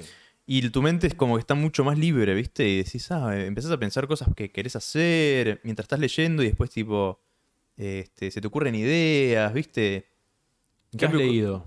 Estoy leyendo hace ya de- demasiado tiempo, como dos meses. pero ya lo estoy terminando de mm, Crimen y Castigo. Ah, la tengo que leer ese, boludo. También quiero leer La a, verdad Dost- que- a Dostoyevsky, ¿no? Sí. Sí, tengo que meter re a bueno, Dostoyevsky, ¿no? es una deuda que tengo. Sí, está Sí, re bueno. sí. Eh, me lo vendió este Lex Friedman, que es un, ale- eh, un ruso, Mm. que dijo que es grosso. Y dije, bueno. Sí, porque leer. es de los que dicen que es Sí, te, te cambia 10 la autores que tenés que leer antes de morir. ¿viste? Claro, sí, sí. Kafka, ¿leíste? Leí Kaf- o sea, creo que leí en el colegio, em, la típica metamorfosis. Sí, pero eso no es Kafka, Eso no es boludo. O sea, Kafka. sí, la metamorfosis es Kafka, pero tenés que leerlo posta porque es... ¿Qué otros libros así de Kafka? Y yo te recomiendo, el, el que más me gustó a mí es América. América. Boludo, Kafka es humor. Mira, Es un humor muy enroscado, muy neurótico. y se va a la mierda. Porque por momentos te están. Boludo, una situación te la describe en 20 páginas. Pero tipo, una ida y vuelta de, de cosas muy neuróticas, boludo. ¿Ves? Y no puede ser que hace 20 páginas estas personas están hablando y dándole vueltas a esta cosa insignificante, ¿viste? Sí, sí. Una persona te dice algo y después te explica por qué te dijo eso de esa, con ese tono. Y te explica que se arrepintió. Mientras estaba hablando, me arrepentí de hablarte con ese tono, porque yo en realidad no estaba enojado, pero no entiendo por qué te hablé enojado. Y cosas así te dice, boludo. Yo, vos lo estás leyendo y decís, no puedo creer esto que estoy leyendo. Es hermoso. A mí es de las cosas que más me partió la cabeza. Kafka. Nivel así como me partió la cabeza David Lynch en el cine. Pero como decir, no puede ser esto. ¿Viste? Como estás viendo algo que decís, no puede ser. ¿Estás leyendo vos algún libro ahora? Eh, quería empezar a leer, había empezado a leer El Hobbit Ah, porque me volví muy Tolkien maníaco este año. Ahora que salió la serie esta, nos Sí. vimos con mi novia, hicimos maratón de las películas. sí. Y me di cuenta que lo que más me gusta son ciertas frases que hay por momentos. O mm, como que empecé a entender de qué va la fantasía. Hmm. Viste que dicen todos que Tolkien. Es que el que te pasa- abre la puerta. Describe un montón un lugar, por ejemplo. Mm. ¿Viste? Y cositas insignificantes de los lugares. Sí, Y yo, claro, ahí es donde está la fantasía. sí. En la descripción de un vasito, cómo está hecho, ¿viste? Cosas así. Sí. Digo, bueno, quiero eso, quiero más de eso. Eh, porque- De fantasía que es muy bueno. eh, eh, Mistborn. Los nacidos, de la, los nacidos de la bruma. Es muy bueno. Eh, y, el- y yo leí muy poco del chabón. Leí solo uno. Es eh, Nacido de la bruma se llama. Es una, una trilogía. Hmm. Ni- No leí la trilogía, leí el primer libro. Sí. Pero es muy bueno. Eh, Brander- eh, Brandenson, algo así se llama. Muy bueno. Em, A mí lo que pasa es que quiero darme el- hacerme el tiempo para leer, pero Mm. el tiempo que puedo leer es tiempo que puedo laburar. Claro. Y entonces esa es mi, esa es mi prisión. Claro. ¿viste? Uno dice el sueño del pibe, como decías hoy. Sí, No, porque a veces necesitas producir y producir Sí. contenido, Sí, sí. porque querés ganar más guita. Eso ¿viste? es verdad, ¿eh? Sabes que yo aparte me pasa que reniego porque a veces tengo un laburo de cadete, pero digo, también me da como cierta estabilidad que, Está bueno Laburar de además, vos que te movés de acá para allá. sí, Está te, te abre la buenísimo. cabeza, puedo leer en el laburo. Es que- un garrón igual lidiar con gente que es superior a vos. Nah, bueno, a mí no tengo... eh, Sí, a menos que haya situaciones, pero en general es muy tranqui, por lo menos en mi situación. Hay veces que sí, que por ahí tipo es una paja, Sí. pero, pero por suerte no. Yo quisiera, ¿sabes qué? Por ahí digo, bueno, a ver, yo odio el tema de, de los horarios. Lo detesto. Me encantaría por ahí, ¿sabes qué? Laburar de cosas tipo instalación de cosas, alarmas, paneles solares, Sí, ese sí, tipo sí. de cosas. Algo así manual. que, mm, me quiero hacer cursos de oficios, ¿viste? Para tener esas movidas. Porque además también, yo por ejemplo hice curso de cerrajero. Esto es algo que a mí lo cuento siempre, boludo. No ejerzo cerrajero. Pero el curso Lo lo, hice y te juro, fue una de las cosas que más disfruté hacer el curso Mirá de bueno. cerrajería. Ahora me da ganas de Disfruté boludo. muchísimo, boludo. Viste que en el arte hay como una ninguneada a los oficios. Sí, A que el artista es sí, sí. este ser Sí, sí, sí. superior a los demás. Viste que no se mezcla con los otros, que viene una persona común, entre comillas, y medio que Sí, sí, sí. "Ay, no tenés nada interesante para decirme. Sí, sí. Boludo, eso fue lo que aprendí en el curso de cerrajería, que toda la gente es interesante. ¿Viste? Hay muchas cosas que te van a molestar. Hay, cuando empezás a conocer a la gente siempre con más profundidad, vas a encontrar cosas que son chotas. Sí, sí, sí. Pero bueno, hay algo más allá que es, creo que lo que vi en tanta gente diferente, vi a la vida misma ahí, ¿viste? Claro. Vi gente, es una lección de humildad también, Sí, sí, sí. eh, es una lección de muchas cosas hacer esos cursos, Mm. porque encima son gratuitos. Y además otra cosa, eh, ¿jugaste Mortal Kombat? Sí. ¿Viste cuando empieza el Mortal Kombat 3? La frase, there is no knowledge, Mm. there is not power. No hay conocimiento que no Ah, sea sí. poder. Sí, a full, a full. Es literal, boludo. sí. Vos, eh, yo siendo cerrajero, si me quedo encerrado afuera lo puedo resolver. Sí, sí, si no, tengo que pagar como 12 lucas. Eso está muy bueno. Los mismos, si te, yo quiero hacer, quiero hacer el de electricista, por ejemplo. Boludo, ¿sabes qué? Me instalo las luces que quiera, Sí, sí. donde quiera. Sí, son, bu- esos son buenísimos. Todas esas Viste, cosas, decir plomero, ponerle. Plomero, boludo, esas cosas Esas son boludeces. recontra valiosas. Sí, sí. ¿Viste? Albañilería. Ahora, no sé si quisiera trabajar de eso. No, no, pero aprenderlo. Pero por ahí un trabajo de eso que implique subirte a techo, sí, hacer más- pin- pero también es pintar, ponerle. una cosa idílica de trabajar cuando a mí me pinte, ¿viste? Vos te van a subirme un techo, a ver, no, tiene, no, no existe eso. sí, sí. Pero eso sería por ahí alguna cosa medio ideal. Pero los laburos manuales están buenos, ¿viste? Que Están buenísimos. Y Yo sobre todo que, que, que implique moverte y Yo treparte como un mono. En el campo, Oh, qué Eh, lindo, que debe ser eso, boludo. Poseando, haciendo pozos. Laburé, la- agarré la pala. Eh, y sí, está bueno. Está bueno, igual es muy agotador, ¿eh? No, Sí, es nosotros lo estamos romantizando, pero hay gente que termina con esas fajas Sí, sí, sí. porque sí. hicieron pozos toda la vida y están hechos poronga. Sí, sí, sí. Así que no sé si somos No. medio burgués esto que estamos diciendo. ¿viste? Yo que soy el que está sentado así con un, lap- un lapicito. Ay, dame la pala. Este, uh, está buenísimo. Nah, Porque lo hice un mes. somos unos chetitos, unos malditos burgueses, boludo. White people. No, o sea, estamos diciendo. Pero, bueno, eh, lo que sí es eso. O sea, no, no te digo que no es- yo laburaba lo que labura, se labura en el, el día, ¿viste? 6 de la mañana hasta la tarde, ¿viste? Estás poseando, estás cortando pasto, estás haciendo todo- Sí. todas esas cosas. Terminás agotado. Y mm, a mí lo único que me molestaba era que no tenía tiempo para dibujar y para hacer tipo Claro. podcast y eso. Es como digo, bueno, qué paja, boludo, porque estoy teniendo ideas, tipo, estoy como eh, escuchando podcast, estoy entretenido, se me- tipo, está en medio de la naturaleza, está todo re Mm. lindo, pero tenías muerto, ¿viste? Sí. Al, al fin del día. Entonces llegás, Sí, dormís y te levantás otro día a laburar y es así. Pero por Y ahí perdí- eso no te pasa que por ahí te recuerda que mm, te, te hace darte cuenta de que vos podés esforzarte mucho más en lo que estás Eso es haciendo verdad. y que si le pusiera la misma energía que le pones Sí, sí, sí. a un laburo No. común, Sí, sí, sí. está, explotaría. Eso, eso me da mucha bronca, boludo. ¿Viste? Yo trabajaba, pero es- el eso- último laburo que tuve fue en una Sí. empresa probando videojuegos. Mm, Trabajo idílico. ¿Probando videojuegos? Sí, no lo, bueno. no lo soportaba. Ah, Al final no lo soportaba, pero por una cuestión de la estructura de la empresa. Mm. ¿Viste? La gente que crecía no era la que tenía que crecer. Mm, porque eran los que menos sabían de Mm. videojuegos. Eran los que más. eh, Contacto tenían. Más, más lame, culos. Claro. ¿viste? Listo, vos estás presente siempre cuando están ahí lo- los que hablan de organización y guita y qué sé yo. Pero de probar videojuegos no sabes un carajo. Pero bueno, vos vas a ser el que van ahí. Y entonces de repente tenés a alguien que no tiene idea de lo que vos haces, mm, dándote órdenes que no Mm. tienen sentido. mm. Y otras cosas más, viste, típicas de una empresa, que te dicen que te fuiste más tiempo del que deberías haberte ido cuando te fuiste menos tiempo. Viste que tenés un descanso siempre Sí. en, los, en los trabajos esos. Te vas 45 minutos de una hora y vienen y te retan. Eh, vos tuviste mucho tiempo afuera. No estuve mucho tiempo, estuve Eso menos. es una paja, sí. Cosas así. Que te reten por cosas que no hiciste, que te señalen la manera en la que vos haces las cosas. Que esa es la paja de todos los laburos en los que vos no sos el jefe. Que por ahí vos encontrás una manera de hacer las cosas efectiva, y te piden que la hagas de una manera que es contraproducente. mm. Entonces, viste, eso a mí me, me empezó a poner muy nervioso al final. Laburando con jefes que no daban, con gente que no daba, y bueno, me fui. Y ahí fue y me dijo, bueno, tengo que dibujar porque no me queda otra. Todos los laburos que tuve eran una verga antes. Tipo, lavaba sábanas para sábanas de telos. en un- ¿De qué? Sábanas de telos. telos. en un lavadero que solamente lavaba eso. Primer día que llego, una sábana llena de huasca y sangre, boludo, pero llena, te estoy diciendo. Cosas así, y bueno, tengo que dibujar sí o sí. No me queda otra. Pude hacerlo. Pero sí, lo, lo que decís pero nunca le de- dediqué, me parece, la misma seriedad y Eso. tiempo que cuando trabajé en este otro lugar. Es loco, ¿no? Y- Que- Y, yo creo que eso, eso pasa, debe pasar a todo- todos los artistas. O sea, es como. Mm.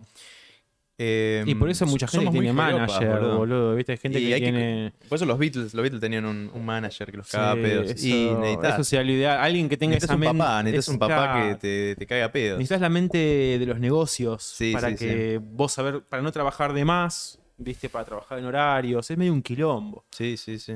Pero no sé si algún día se llega a eso o no, viste, no sé si es una cuestión de personalidad, no lo De sé. disciplina, o también de lo que haces, porque por ahí vos lo que Mm. haces eh, te demanda una semana. Lo mío me demanda un día o menos, Claro. tipo unas horas. Sí, sí, Yo hago sí. cómics que son muy tipo día a día, ¿viste? Entonces, Y- si sí. realmente quisiera hacer un cómic todos los días, podría hacer, ponele. Sí. Em, pero me eh, pero bueno, a veces que digo, bueno, quiero hacer un cómic que es de 10 cuadros, no lo puedo hacer Claro, un todos los días. Claro, aunque en realidad sí podés.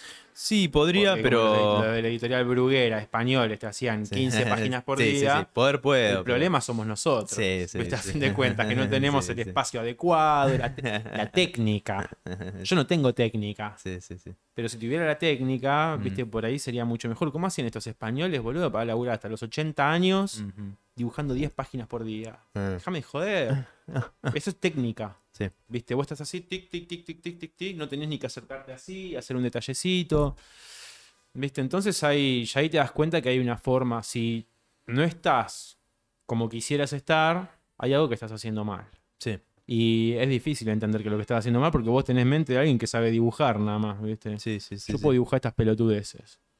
Ahora, no sé en qué horario es mejor postearlo, Mm, no sé eh, usar los recursos de las redes sociales para distribuirlo, Hmm. ¿viste? Y un montón de otras cosas más. sí. Entonces es como, está bien, puedo vivir de esto, sí. Hasta ahora nunca me atrasé un alquiler. Pero podría estar mejor también. Claro. Y además también un poco te quema la cabeza que el pensar tantas cosas, que por eso hablábamos por ahí de los psicodélicos hoy, me parece. Mm, Uno necesita un reseteo cada tanto. Ya sea meditación, ¿viste? Me parece que meditar Y las redes todo sociales, lo más... las redes sociales son quemabocho, son Sí, quemabocho. Vos sí, tenés que, bueno, yo por eso te digo, lo- por eso leo, eh, tipo, solo entro para, o por lo menos era mi regla hasta hace poco. Ahora medio que le estoy rompiendo un poco, pero es, es muy buena. Es muy buena no usar las redes a menos que vayas a postear algo. Entonces vos te, te- Joe Rogan tiraba el concepto de post and drop. claro, sí, post and ghost. Es que sí. Post and drop me pareció que era el mejor concepto y nunca lo hice. boludo. Yo posteo No, algo y ya quiero verlo a media hora si alguien me, si alguien me dijo, che, te quiero comisionar un dibujo. Sí, sí, sí, sí, sí. Y es que este te, te hace mierda, te hace Mm. mierda. Pero no, yo, yo no hago la post and go. Yo lo que hago es posteo, me quedo un rato y no, no me quedo necesariamente solo en mi posteo, sino que entro y miro lo del resto. Sí.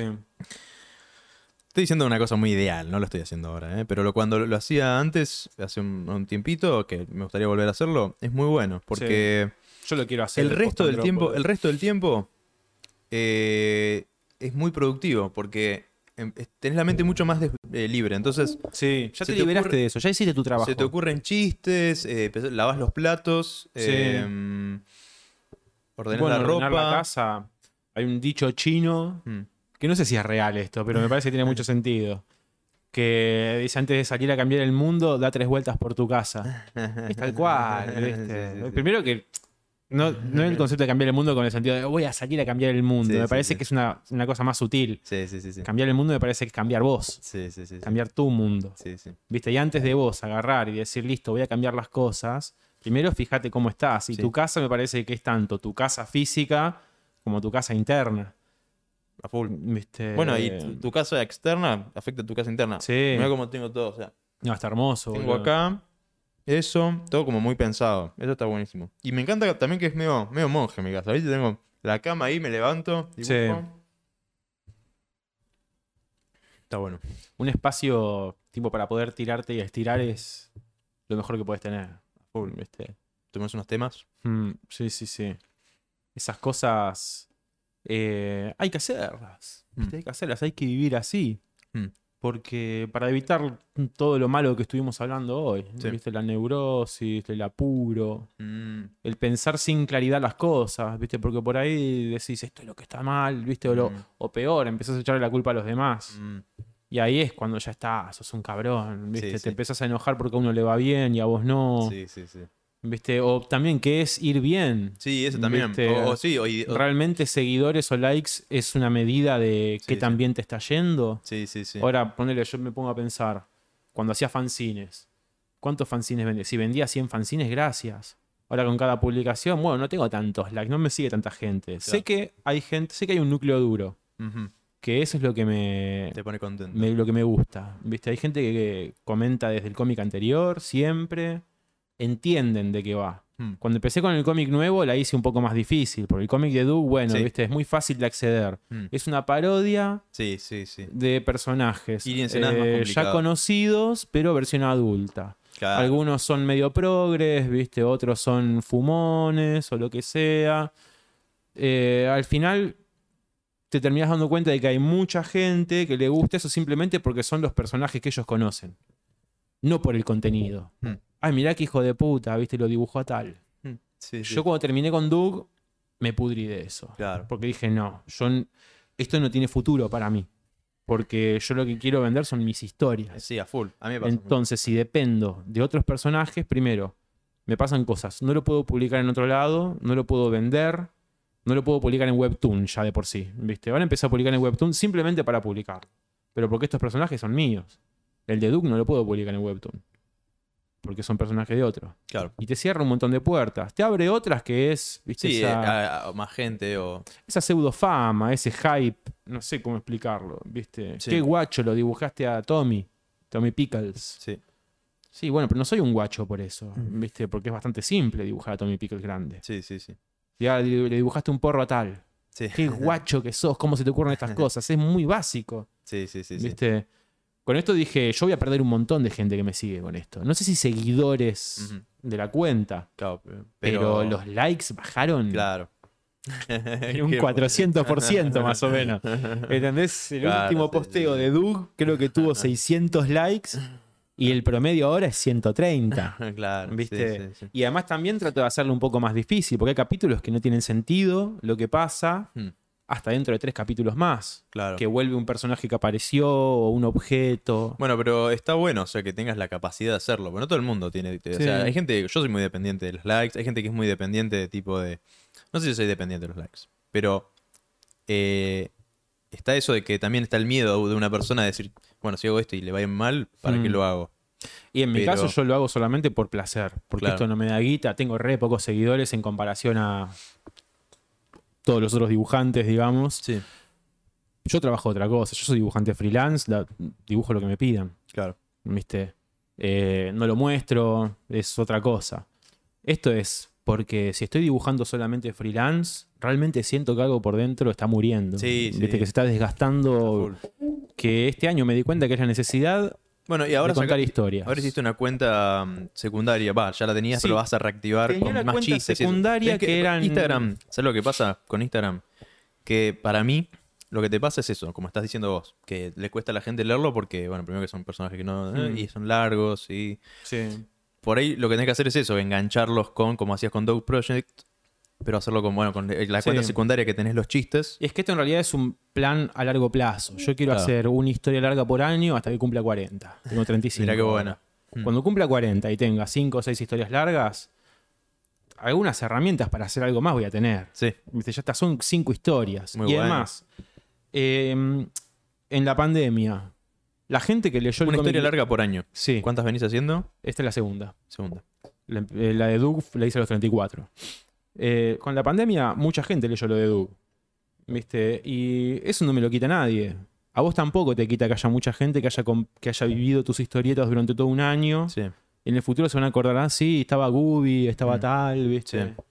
Em, como que con el tiempo me di cuenta de esas cosas. Cuando vos haces, bueno, el mayor ejemplo, eh, Truquini, Sí, ¿cuánto tiempo hacen esos dibujos? sí, sí, sí. Y el chabón lo que tiene ahora se lo recontra ganó a fuerza de, Voluntad. de, de- de- de pulmón, de pasión, y no se lo quita nadie. Sí. Ya está, ahora, viste, vos haces algo, pasa el tiempo y lo percibís, mirás atrás y decís, lo, hice esto, viste, Claro. y te sentís bien. Ahora, si yo dentro de cinco años tengo cinco o seis Sí. historias, primero cosas van a haber pasado, porque el cuando vos haces algo, Sí. atrae ciertas cosas. Eh, ya te digo, hice los storyboards para Jonah, Sí. que estuvo una experiencia buenísima, ¿viste? Así que algo salió, algo Sí. surgió. ¿Y cuántas cosas más van a ocurrir en base a esto? A esta energía que yo estoy depositando, Sí, a full. ¿viste? Creo que va medio por ahí. Obviamente No, y me eso encantaría de- pensar a largo así, plazo está re bueno. O sea, Sí. como que me copó mucho la idea. Yo antes pensaba en hacer este fanzines, un fanzine por año, ponele. Sí. Em, pero la dejé. Hice ¿Sabes tres. A mí lo que me pasa es que yo hice muchos fanzines. Eh, me cansé de estar en ferias para que me compren dos fanzines, volver cansado. Sí, sí, sí. Eh, digo, no, basta. Y además cambió mucho el medio, no, viste, no. la forma de comunicarte. Entonces ahora dije, claro, tengo, el formato ahora es este. Sí, es ¿viste? que. yo- Instagram o Webtoon. Entonces, tengo que ver cuáles son los pros y los contras de esto, cómo hacer para que la gente se enganche. Yo en cada capítulo que saco, tiene que pasar algo mínimo en los primeros tres cuadritos para que la gente se quede enganchada pensando, al- queriendo leer más. ¿Viste? ¿Qué es esto? Que digan al menos. Que lo haga reír, que lo deje tipo impresionado, que le provoque rechazo incluso tal vez, pero algo que te... Mostrame un poco más, a ver, quiero entender de qué se trata todo esto. Claro. Va por ese lado. Esas son las estrategias narrativas que necesitas manejar con estos medios. Claro. Y después también tenés otras cosas que están buenísimas, como el elemento sorpresa de que no sabes cuál- qué va a pasar en el siguiente cuadrito. Se genera una especie de, mm, de temporalidad que lo acerca más Sí. a un animatic Sí, que a una historieta. sí, a full. Sí. Y además, al publicar una página por semana o cada dos semanas, cuando se pueda hacer, vos lo que estás haciendo es al final, eh, estás haciendo que la gente lea tu cómic de 24 páginas. Pero con los tiempos de ahora. La gente no va a leer un cómic de 24 páginas en un momento, pero sí Claro. te va a leer 8 cuadritos seguidos. Claro. Se viste como que teniendo en cuenta eso, trato de hacer lo mejor que puedo. Eh, tampoco trato de, como ya te digo, esto no es mi trabajo. Mi trabajo es dibujar para otra gente. Estas cosas las hago muy descontracturado, pensando más que nada en la calidad. Claro. Algo que me guste a mí, sobre todo. Y si la gente me quiere acompañar, joya. Me encanta que la gente me siga, me encanta que me comenten. Y en su momento, bueno, que como hablamos recién de los fanzines, en lugar de sacar fanzines, blanco y negro, uno cada tres meses, qué sé yo, trata de sacar un libro lindo Claro. Es la que va hoy día. cada año. Es la que va. Lo hablamos con. Cata, el que ya nos. Bueno, él y yo y, y muchos de y Rock, ¿verdad? Como esta movida nueva de los. Es, sí, hay como un desencanto en el tema de lo físico, porque también está como la romantización, ¿viste? Como si sabes qué Sí. bueno ir y del fanzine, qué sé yo, pero uno, no haces plata. No, no haces plata con el fanzine. Y dos, em, es un esfuerzo que si lo enfocas en subir a redes, es muchísimo más productivo en cuanto a llegada, ¿no? Claro, lo lee más gente. Entonces, vos sacás un fanzine. Yo saqué, me maté sacando fanzines desde los 15 hasta los. Bueno, no sé hasta qué, hora hasta en qué momento paré de sacar los fanzines de. en blanco y negro y esas cosas. Trato de hacer que sean un poco más lindos, ¿viste? Si saco un fanzine es porque digo, bueno, voy a generar un producto. Tengo un cómic que se llama Herética, que saqué dos números, quisiera sacar el tercero, y eso fue simplemente por amor al cómic. Mm. No es otra cosa más que eso. Eh, lo compraron un par de personas, bastante gente, joya. Pero ni en pedo tiene tanto, tanta llegada como algo que haces para Instagram, Claro. ¿viste? Entonces, ¿vos qué querés? ¿Que te lean? Claro. Bueno, usa estos medios, ¿viste? Y difundilo así. Total es mejor porque lo puedes hacer a color, Sí. ¿viste? Después, ¿querés hacer plata? Hace otra cosa. Fíjate que podés hacer, pero no con tus cómics. No sé si vas a, a poder vivir. Claro. A menos que le inviertas mucho tiempo Sí. y va a llegar un punto en el que por ahí te hiciste un nombre. Sí. Y sí, porque antes por ahí existían revistas que contrataban gente. Ahora es muy poco lo que hay, Sí, me sí, parece. sí. Eh, entonces es. Sí, yo, yo lo que como ya te comentaba, o sea, me pasa lo mismo que haces con ir con este ir sin nada, que es mm, si bien le va bien a algunos de mis cómics, y lo mismo los podcasts, lo miro, lo miro desde el lado me gusta hacer esto y, Claro. quiero, y quiero meterle mucho y ya vengo haciendo cómics hace como cinco años, mm, podcast hace cinco años y ahora estoy empezando a hacer streaming. Sí. Y la idea es ir mucho... eh, es- aparte hay algo que es como que, bueno, el hecho de que no, no todo el mundo tiene eso de que como tenés, de meterle algo a una cosa, ¿viste? Meterle Sí. tanto tiempo a una cosa, cómic, podcast, lo que sea. Y eso te va dando como herramientas a lo largo. Y, mm, y yo me doy cuenta que, bueno, tal vez los cómics no tanto. Hoy día estoy como medio complicado, estoy como medio, no sé bien para dónde agarrar, agarrar con los cómics. Pero con podcast me pasa que es como que siento que es un medio en Argentina que está re desaprovechado. sí. Y como que con muy poco se puede hacer muchas cosas. Sí, y tal vez sí, sí, no tienen mucho éxito. lo- lo- o sea, algunos, pod- algunos podcasts tienen un montón de éxito los que hago. No de los que me gustaría que tengan tanto éxito. Pero esto de podcast en la calle, ponele. Y eso es- está buenísimo. Está buenísimo Como que... Eso está buenísimo. Porque Eh, por ahí un lo- podcast lo- solo vos en tu casa no, no te pasa por ahí el pensamiento de de repente decir, ¿quién soy yo para hacer un podcast y ponerme a hablar de cosas que nadie me preguntó? Exacto, exactamente. Bueno, eso nos pasaba con, con Cataplunchis al principio, porque Sí. agarrábamos y entrevistábamos gente famosa, ¿viste? Y era como, ¿quién carajo somos nosotros como para andar entrevistando gente así? Claro, ¿Viste? Era qué como, raro. ¿de qué hablamos? Es ¿Viste? raro eso, sí, sí, sí. Entonces, medio que pasamos al opuesto, a entrevistar a gente random Sí. en la calle. Y está mucho, es mucho más divertido. Ya, está buenísimo eso, sí. es mucho más divertido. Y además es lindo ir a un lugar, es como, es, otro- es un evento. Hmm. Sabes que yo tengo un canal de YouTube de coleccionismo. Mm, Que también, digo, viste, lo haces, pero um, yo no muestro mi cara. ¿Viste? Todo, un amigo me dice, vos tenés que mostrar la cara porque la gente tiene Claro. que sentirse. No, no quiero mostrar mi cara, porque mi canal no soy yo. Mi canal son los juguetes, los jueguitos y las cosas que muestro. Claro. Pero también se le hago un poco difícil a la gente. Hablo, hablo de una manera medio rara, me hago el pelotudo, ¿viste? Hablo todo así muy tranquilo y me, me enfoco en detalles innecesarios de los juguetes, pero son boludeces. Pero lo lindo Sí. es que la gente que se queda en el canal Mm, se queda porque quieren ver más de eso, claro. ¿viste? Y porque sienten por ahí ese coleccionismo igual que yo. Claro. Eso está lindísimo. Sí. Ahora, la puta madre, Bueno, me no- encantaría tener. La cara no sé, eh, porque por ahí Danky, ¿viste? ¿Lo tenés el que es el youtuber Danky? No. Bueno, es un chabón. eh, cu- cuando dijiste los videojuegos me acordé de Danky, porque eh, decías que en la empresa em, eran cualquiera los chabones, ¿no? No, Eh, había, de hecho, muchos amigos que tengo ahora Mm. Los, con- los conocí ahí, muchísimos. Hay em, otra gente que no, pero bueno, viste, tampoco uno puede vivir toda la vida probando juegos. Claro. Em, y este loco ahora sacó una empresa de jueguitos indie em, que está recopada. Como que el loco se nota que sabe y es- muy boludo. apasionado, ¿viste? Con eso. Em, porque bueno, lo, lo que hace en YouTube es, es gracioso, es un estallo el chabón.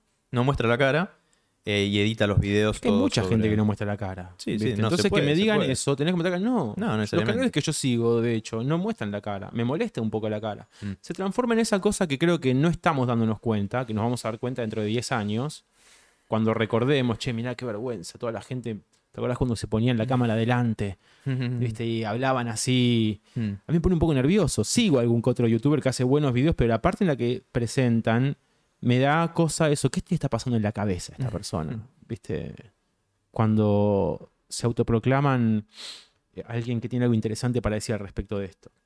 Claro. ¿Viste? Es, es- me, me resulta raro, pero también puede ser un error mío. Sí. Eso, porque a mí siempre me. Yo por esas cosas siempre me termino quedando callado. Mm, claro. ¿Viste? Y por ahí después ves a alguien que hace lo que se te ocurrió a vos Sí, sí. y vos dormiste en hacerlo. Sí. Y porque no lo hiciste no te fue bien. Ahora, me encantaría poder tener esta imaginación para hacer cosas más comerciales. Claro. ¿Viste? Porque uno, el, plas- el- el- la pasión, ¿viste? Es muy fácil. Te dejas llevar por la pasión y todo. Ahora, ¿cómo haces para Sí. hacerlo más comercial? Ayer, No quise, sé, ayer quise hacer una prueba que no me fue mal, pero hay algo que me genera culpa, ¿viste? Que a veces como tratar de hacer algo muy comercial. Sí, no da. No te sentís incómodo. Ayer lo, lo borré porque no quería No, subir. mm. Tipo, hay una forma buena de hacerlo. Sí. Era que yo lo. Todo tiene que fluir, me parece. Tu Sí, personalidad, Sí, más lo que decís, porque está bien. Puedes hacer las cosas bien. Puedes agarrar, escribir un guion, grabarlo bien con la voz. Pero si en el momento de repente empiezas a hablar, hola, ¿cómo están amigos? ¿Viste? Bienvenidos de nuevo al canal. Y sí, sí, sí, sí, sí. hablando de tú, cuando sos argentino. ¿Viste? Claro, ¿Por qué? Porque tenés en cuenta que lo van a ver las personas de. Pará, ¿viste? Empieza tranquilo. Sí, sí, sí. Y me parece que si empezás tranquilo, por ahí eh, se genera un núcleo bien duro. Claro, Y después lo que haces vos no lo puede hacer nadie más. claro. Sos vos solamente, es tu perspectiva de las cosas. Cuesta tiempo, cuesta esfuerzo, pero que tampoco cuesta, porque lo estás disfrutando. Claro. Entonces, capaz que en un momento, en el futuro, se transforma en tu marca registrada. Claro. Capaz que no. Eh, la cosa es no hacerlo Por pensando en que sea la marca registrada. Porque ahí vas a Claro. empezar a tomar malas decisiones. Sí, sí, sí. Si estamos hablando de algo hecho por pasión. Claro. Si vamos a hacer- hablar de algo haciéndolo comercial, ahí sí, vas a tener que ver qué cosas eh, podés hacer, que no. qué cosas te sale hacer, qué cosas te sale natural, para, cuáles son tus fuertes, cuáles son tus debilidades, y empezar a ver eh, lo que la gente quiere. Claro. ¿Viste? Si vos querés vivir dibujando, fíjate, ¿qué tipos de dibujos podés hacer? ¿Viste? Este tipo de dibujos puedo hacer yo. Bueno, a ver, ¿quiénes son los que pagan por estos dibujos? Y ahí decís, bueno, voy a probar con el furro. Yo todavía no caí ahí, pero yo en este momento estoy viendo dibujar porno. sí, eh, yo eh, conozco a un chabón que labura de dibujar porno en Twitter Sí. y le va a ver re bien. Bueno, ¿viste? Y ahora estoy dibujando fetiches que yo no pensé que iba a estar dibujando. Entonces es como, bueno, pero a la gente le gusta. Sí, Y está bien, yo plata. puedo dibujar tetas grandes bien y culos. Listo. Mientras pueda dibujar eso, denme la temática que quieran. Y ahí está lo peor de todo. cagar. Que sabes que la, la peor parte cuando vos trabajás de este tipo de cosas. Claro, estás haciendo freelance. Sí. La peor parte es cuando vos tenés que imaginar algo que vos no sos, que no haces, pero para que la gente que sí lo consume te pague a vos para hacer sus ideas. Es muy gracioso, sí, es muy gracioso, boludo. Es muy gracioso. Porque te Eh, implantan en la cabeza, tipo. y hay cosas que no haces por eso, porque de repente tenés cositas en la cabeza que decís esto es raro. Viste, te vas a dormir con y, y por ahí no lo recordás, pero capaz que soñaste con algo de eso. ¿Viste? Entonces es como. te- y por hay que te- tener un equilibrio. Yo si no- furros no dibujo porque me hace sentir raros. Dibujar esos eh, personajes antropomórficos con, con porongas de caballo, Sí, sí, sí. ¿viste? Y tener que dibujar. Una vez vi un tutorial de cómo dibujar pijas tiernas de ponis. ¿Qué dije yo cuando vi eso? No, no quiero dibujar una poronga, de un- una poronga parada de un pony bebé, boludo. Viste, hay un montón de cosas malas en esto. Muchísimas. Y no lo voy a hacer, ¿viste? Otra cosa que sí puedo hacer. No voy a dibujar a alguien pegándole una mina. ¿Viste? Eh, cosas por el estilo, no. Pero hay cosas que sí. Hay, hay fetiches que son totalmente. ¿Cómo se dice? Eh, que no hacen nada, le hacen daño a nadie. ¿Viste? No me acuerdo en Los Simpsons, creo que había uno que decía. Sus. Ay, no me sale la. No, no me acuerdo la frase exacta de Los Simpsons. Pero como son gente degenerada que está ahí Sí, sí. haciendo la suya. Sí, déjalo tranquilo. Sí, sí. Déjalo tranquilo. ¿Qué vas a juzgar? Justo ayer me vi un, sí, me vi un video de un chabón que mm, tiene el fetiche de PayPix, ¿Qué es eso? que es tipo gente que le excita que eh, le saquen la plata. O sea, que viene una mina dominatrix Me encanta. y está el, el, el video está del chabón al lado de una de un, de un Paytrix. PayPix. Paypix. Claro, como pe- eh, cerdos del pago. Ah, Paypigs. Claro. Uf, ¿existe ese fetiche? Y existe, eh, por lo visto. Eh, y está así el chabón. Capaz que hay un nicho ahí. claro, lo, lo que decían los chabones, tipo. Eh, a eso lo llamamos eh, suscriptores de Twitch, te decía el chabón. ¡Qué flash! y agarra y va a la mina y le dice, bueno, hoy me voy a juntar con mi PayPig. Va y viene el chabón y le dice, bueno, dame, no sé, no me acuerdo, 1200 dólares, 1600 dólares. ¿Y se lo da de verdad el Y chabón? el chabón va y aprieta, pone la tarjeta, pone la tarjeta. O sea, como que la mina lo, lo, lo intima a que lo haga, ¿viste? Y Sí. dice, ahora arrodillate, saca la plata y dámela. Y el chabón se arrodilla, se lo da y dice, ¿te puedo besar las patas? Dice, eh, No. eh, eh, más o menos le dice, primero que sí, después le quiere sacar la media y dice, no, la media no.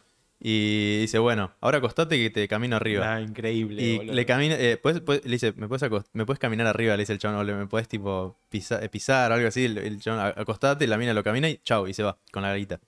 ¿Y se queda la guita? Sí, sí. Increíble. Y lo hace constantemente. Porque el loco le excita eso. Increíble. Me encanta, boludo, que eso exista. bueno, eso es algo que está bueno. Si vos sos un poquito. eh, Pervertido. no, no sé si pervertido. Pero si estás un poco fuera de lo normal y Mm. te divierten las cosas raras, este mundillo hay todo, boludo, hay cosas rarísimas. Y hoy día con la internet este, puedes encontrar lo que quieras. Vi un chabón que tiene un fetiche de minas tipo cayendo a toda velocidad y con, con la piel corrida así por el viento. con rastros en la piel del, del viento.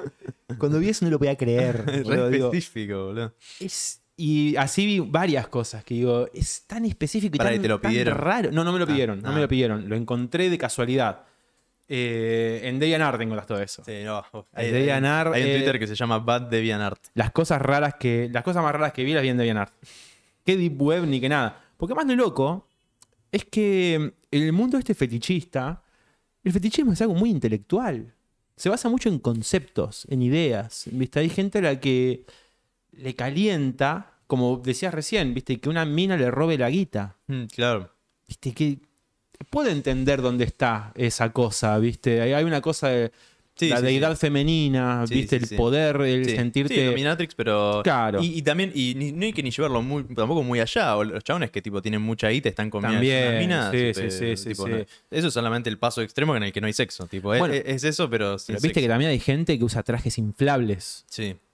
Eh, me acuerdo uno que, que son rarísimos. eh, hay uno que es muy guarro. eh, que lo, lo. YMH, ¿tenés el podcast? Your Mom's No, House. no, no, Muy no. bueno. Encuentran todos freaks así, ¿viste? Y, este, y, se, y nada, los muestran. Y hay uno que es eh, Pig Norman. Norman. Pig Norman se llama. Pig Norman. Sí. Y el chabón es este, un sub tipo de una dominatrix. Y es tipo, es un viejito. A los dominados se les dice pigs en este ambiente, Algun- digamos. Algunos. Este, este- Algunos acuñan el término pig. Claro, porque son como. Como en, en el, en el mundo gay, los osos Claro. también que hay, viste, y ese tipo Es de verdad, denominaciones. Sí, sí, sí. Em, y le hace. em, ¿No te encanta que haya gente que es tan entusiasta con esas cosas? Bueno, Sí, sí. eh, los europeos están locos. pero que se dediquen así tan Sí, sí, su vida. profesionalmente a estas cosas. Me parece que es una cuestión. Me parece que ahí esa gente está ejerciendo la vida. Hay un, eh, una entrevista que vi, bueno, eh, de domina... Un chabón que es, este, una mina que es esclava de un chabón, sexualmente y literalmente, ¿viste? Pero ella lo aceptó Claro. y el chabón lo aceptó y son una pareja de esclavo do- eh, dueño. Sí. Eh, y es re interesante eso, ¿no? Como una, una dinámica re rara, ¿viste? Em, pero qué bueno, qué sé yo. Es- le gusta eso. Sabes que yo tengo una amiga que vivía, vivíamos con ella antes, que se fue a España y es dominatrix ahora. Mira. Cuando nos enteramos nos cerró mucho. Ah, sí, tiene lógica de que ella sea dominatrix. ¿no? Pero muy loco, boludo. Sí, sí. La cosa es que, claro, se tuvo que ir a España. Ah, Acá no... y. Va, por ahí sí. como- Existen acá esos ámbitos. Puerto Madero y A seguro. mí me encantaba mirar esos programas que había en ISAT de gente que iba... Hay un loco, un pelado duro, Hmm. que iba recorriendo países europeos siempre, ¿viste? Iba mostrando así la vida nocturna fetichista y había cada cosa. Hay unos, Viste que hay unos fetiches que hasta son divertidos. Hay gente que se encierra dentro de una esfera inflable. Y ese es el fetiche. Yo digo, eso lo- Explotar eh, eh, globos. yo quiero meterme en esa bola, ¿viste? No sé si, si me va a calentar, pero quiero estar ahí adentro. Hay unos que son unos trajes inflables, que la estética es muy de la Bauhaus, Sí. imágenes medio abstractas. sí. Y es- ese fetiche es un flash, boludo, porque es gente que su cuerpo, mediante la goma, porque además viste Sí, que hay una... Látex. ¿Sabes que encima esos trajes por dentro, no es que estás inflado por dentro, sino que el traje está inflado como todo alrededor tuyo, entonces vos estás como Claro, apretado sí, sí. adentro del traje. Ah, sí. Es, es- sí, eh, hay gente que le excita eso. Es fascinante, boludo. Bueno, en el cómic que estoy haciendo hay una parte en la que se ven, viste que en Iri Ensenada hay un- una criatura, un, un homúnculo, Hmm, viste, es uno de los personajes. sí. En un sueño lo llaman los otros homúnculos. Y los otros homúnculos tienen las formas así como, como ese fetiche. Existen como- siluetas nada más. Hay uno que tiene, todo lo- que tiene todos los brazos así, otro que es una cosa inflada. Es muy loco, boludo. Em. muy, muy loco ese mundillo. Este loco, el Pig Norman, eh, hay un, un video que, si no estoy confundido, bueno, una de las que hacía, primero que nada, tiene tatuado acá Pig. O sea, porque, Oh. porque una mina le dijo, bueno, lo vas a Este loco es hacer. rico. Em, no sé. ¿Cómo haces para vivir toda la vida con un traje que dice piga en la frente? y, y debe ser claro, o sea, dependencia de estas locas que lo tienen. Es un chabón que tiene nietos. tiene ah, pero ya es viejo. Es viejo, sí, ya sí. está. Sí, sí, Sí, sí. sí. Pero eh, lo loco es que. Absolutamente respetable. Sí, sí. Dice que entró ahí en el mundo del, del- de, la domina- de los dominatrix hace mucho tiempo y se fue como transformando en esto. Hay un video que tiene tipo un balde con salchichas adentro en, me- en meo. No, no, no, no. Pero ¿Y ya ves hay el muchos video? fetiches juntos. boludo. Agarra y, eh, dice, eh, mi dominatrix me pidió que moje los, las salchichas y ves cómo hace ah, ah, ah, y se lo come. Yo no soporto mi olor a meo, ¿viste? No voy a andar comiendo de salchicha meada. No, ahí ya. La. mm, Después- ¿Cómo se llama? Toda la que sea cagos y pizza es tipo, nah, nah, seas asqueroso, ¿viste? Vómito. Bueno, después tipo le ponía como unas cosas así que les hacían como que parezca que tenga las tetas, ¿viste? Como mujer al chabón. Después hay uno que es, este, este era el más guarro, me parece, que agarra y agarra papitas. Putín es un, como una cosa, una salsa que se le agrega a las papas en Canadá, el chabón es canadiense. Y agarra, le echa un cago No, entre las papas y no, se las come. No, no, no, boludo. Es, no, eso ya ahí. ya- es un asco, boludo. Además es insalubre. ¿Por qué vas a comer mierda, boludo? ¿Viste? Es un pig. No da, boludo. No, sí, es un mundo. Que, Divertido. bueno, a mí me parece sumamente respetable por ese sentido. Es gente que tiene la valentía de decir, mira, viste, la normalidad apesta. Viste que hay gente que anda diciendo, la normalidad apesta, la normalidad apesta, pero son más normales que la mierda, viste. Sí. Esta gente es la que realmente la normalidad apesta y no lo pueden evitar y dicen, sí. listo, yo me voy a dedicar a esto. Porque esto los hace felices, evidentemente. Sí, sí, ¿entendés? sí, Hay algo muy extraño que los hace felices. Y siempre es admirable. Sí, sí, sí, sí. ¿viste? Esa persona vivió. ¿viste? Y me parece que cual- nosotros riéndonos de esto, yo no me estoy burlando. Creo que vos tampoco. Nos estamos riendo porque a nosotros nos causa esa cosa, pero Sí, sí, sí. también en una risa de, y bueno, está bien, si les gusta. Era casi antropológica esa risa. Pero si les gusta, está perfecto. Sí, sí, obvio. Está más que Este, perfecto. Pero es, este, es este, choqueante, ¿no? Porque te pones en la mente del chabón y es como- no tiene sentido. Bueno, venimos hablando hace un montón. Sí, ya Ya me pasó como parece dos que- horas, ¿no? Sí, o más, no sé. Em, pero bueno, vamos tengo, a... tengo mucho miedo de cómo va a quedar esto después. Nah, De ¿en qué quedar como un pelotudo. Nah, no, tranqui. Porque si me, se me resuelta la lengua. está bien, está bien, divertido. Hablamos de cosas que son interesantes. Mira, lo que podemos decir, te voy a decir es que Los fetiches son interesante. interesantes. Los fetiches, Los psicodélicos son interesantes. Los dibujos también. Creo que lo que menos hablamos fue de dibujos. Sí. Mm, algo hablamos. Hablamos bastante, sí, sí, sí. Eh, pero bueno, eh, hay, hay de todo. Si, mira, si te interesan una de esas tres cosas, por ahí al principio no te va a gustar, te va a gustar la mitad. Eh, pero bueno, Nico Sucio, te podemos encontrar en Instagram, en YouTube. en- Sí, Nico Sucio en Art y Nico Sucio Trash. Nico, Nico Sucio Trash Art. es la cuenta de shitposting, la cuenta Paco. Bueno, saludo a la gente, suscríbanse, me gusta, todas esas cosas, comentarios. Nos vemos.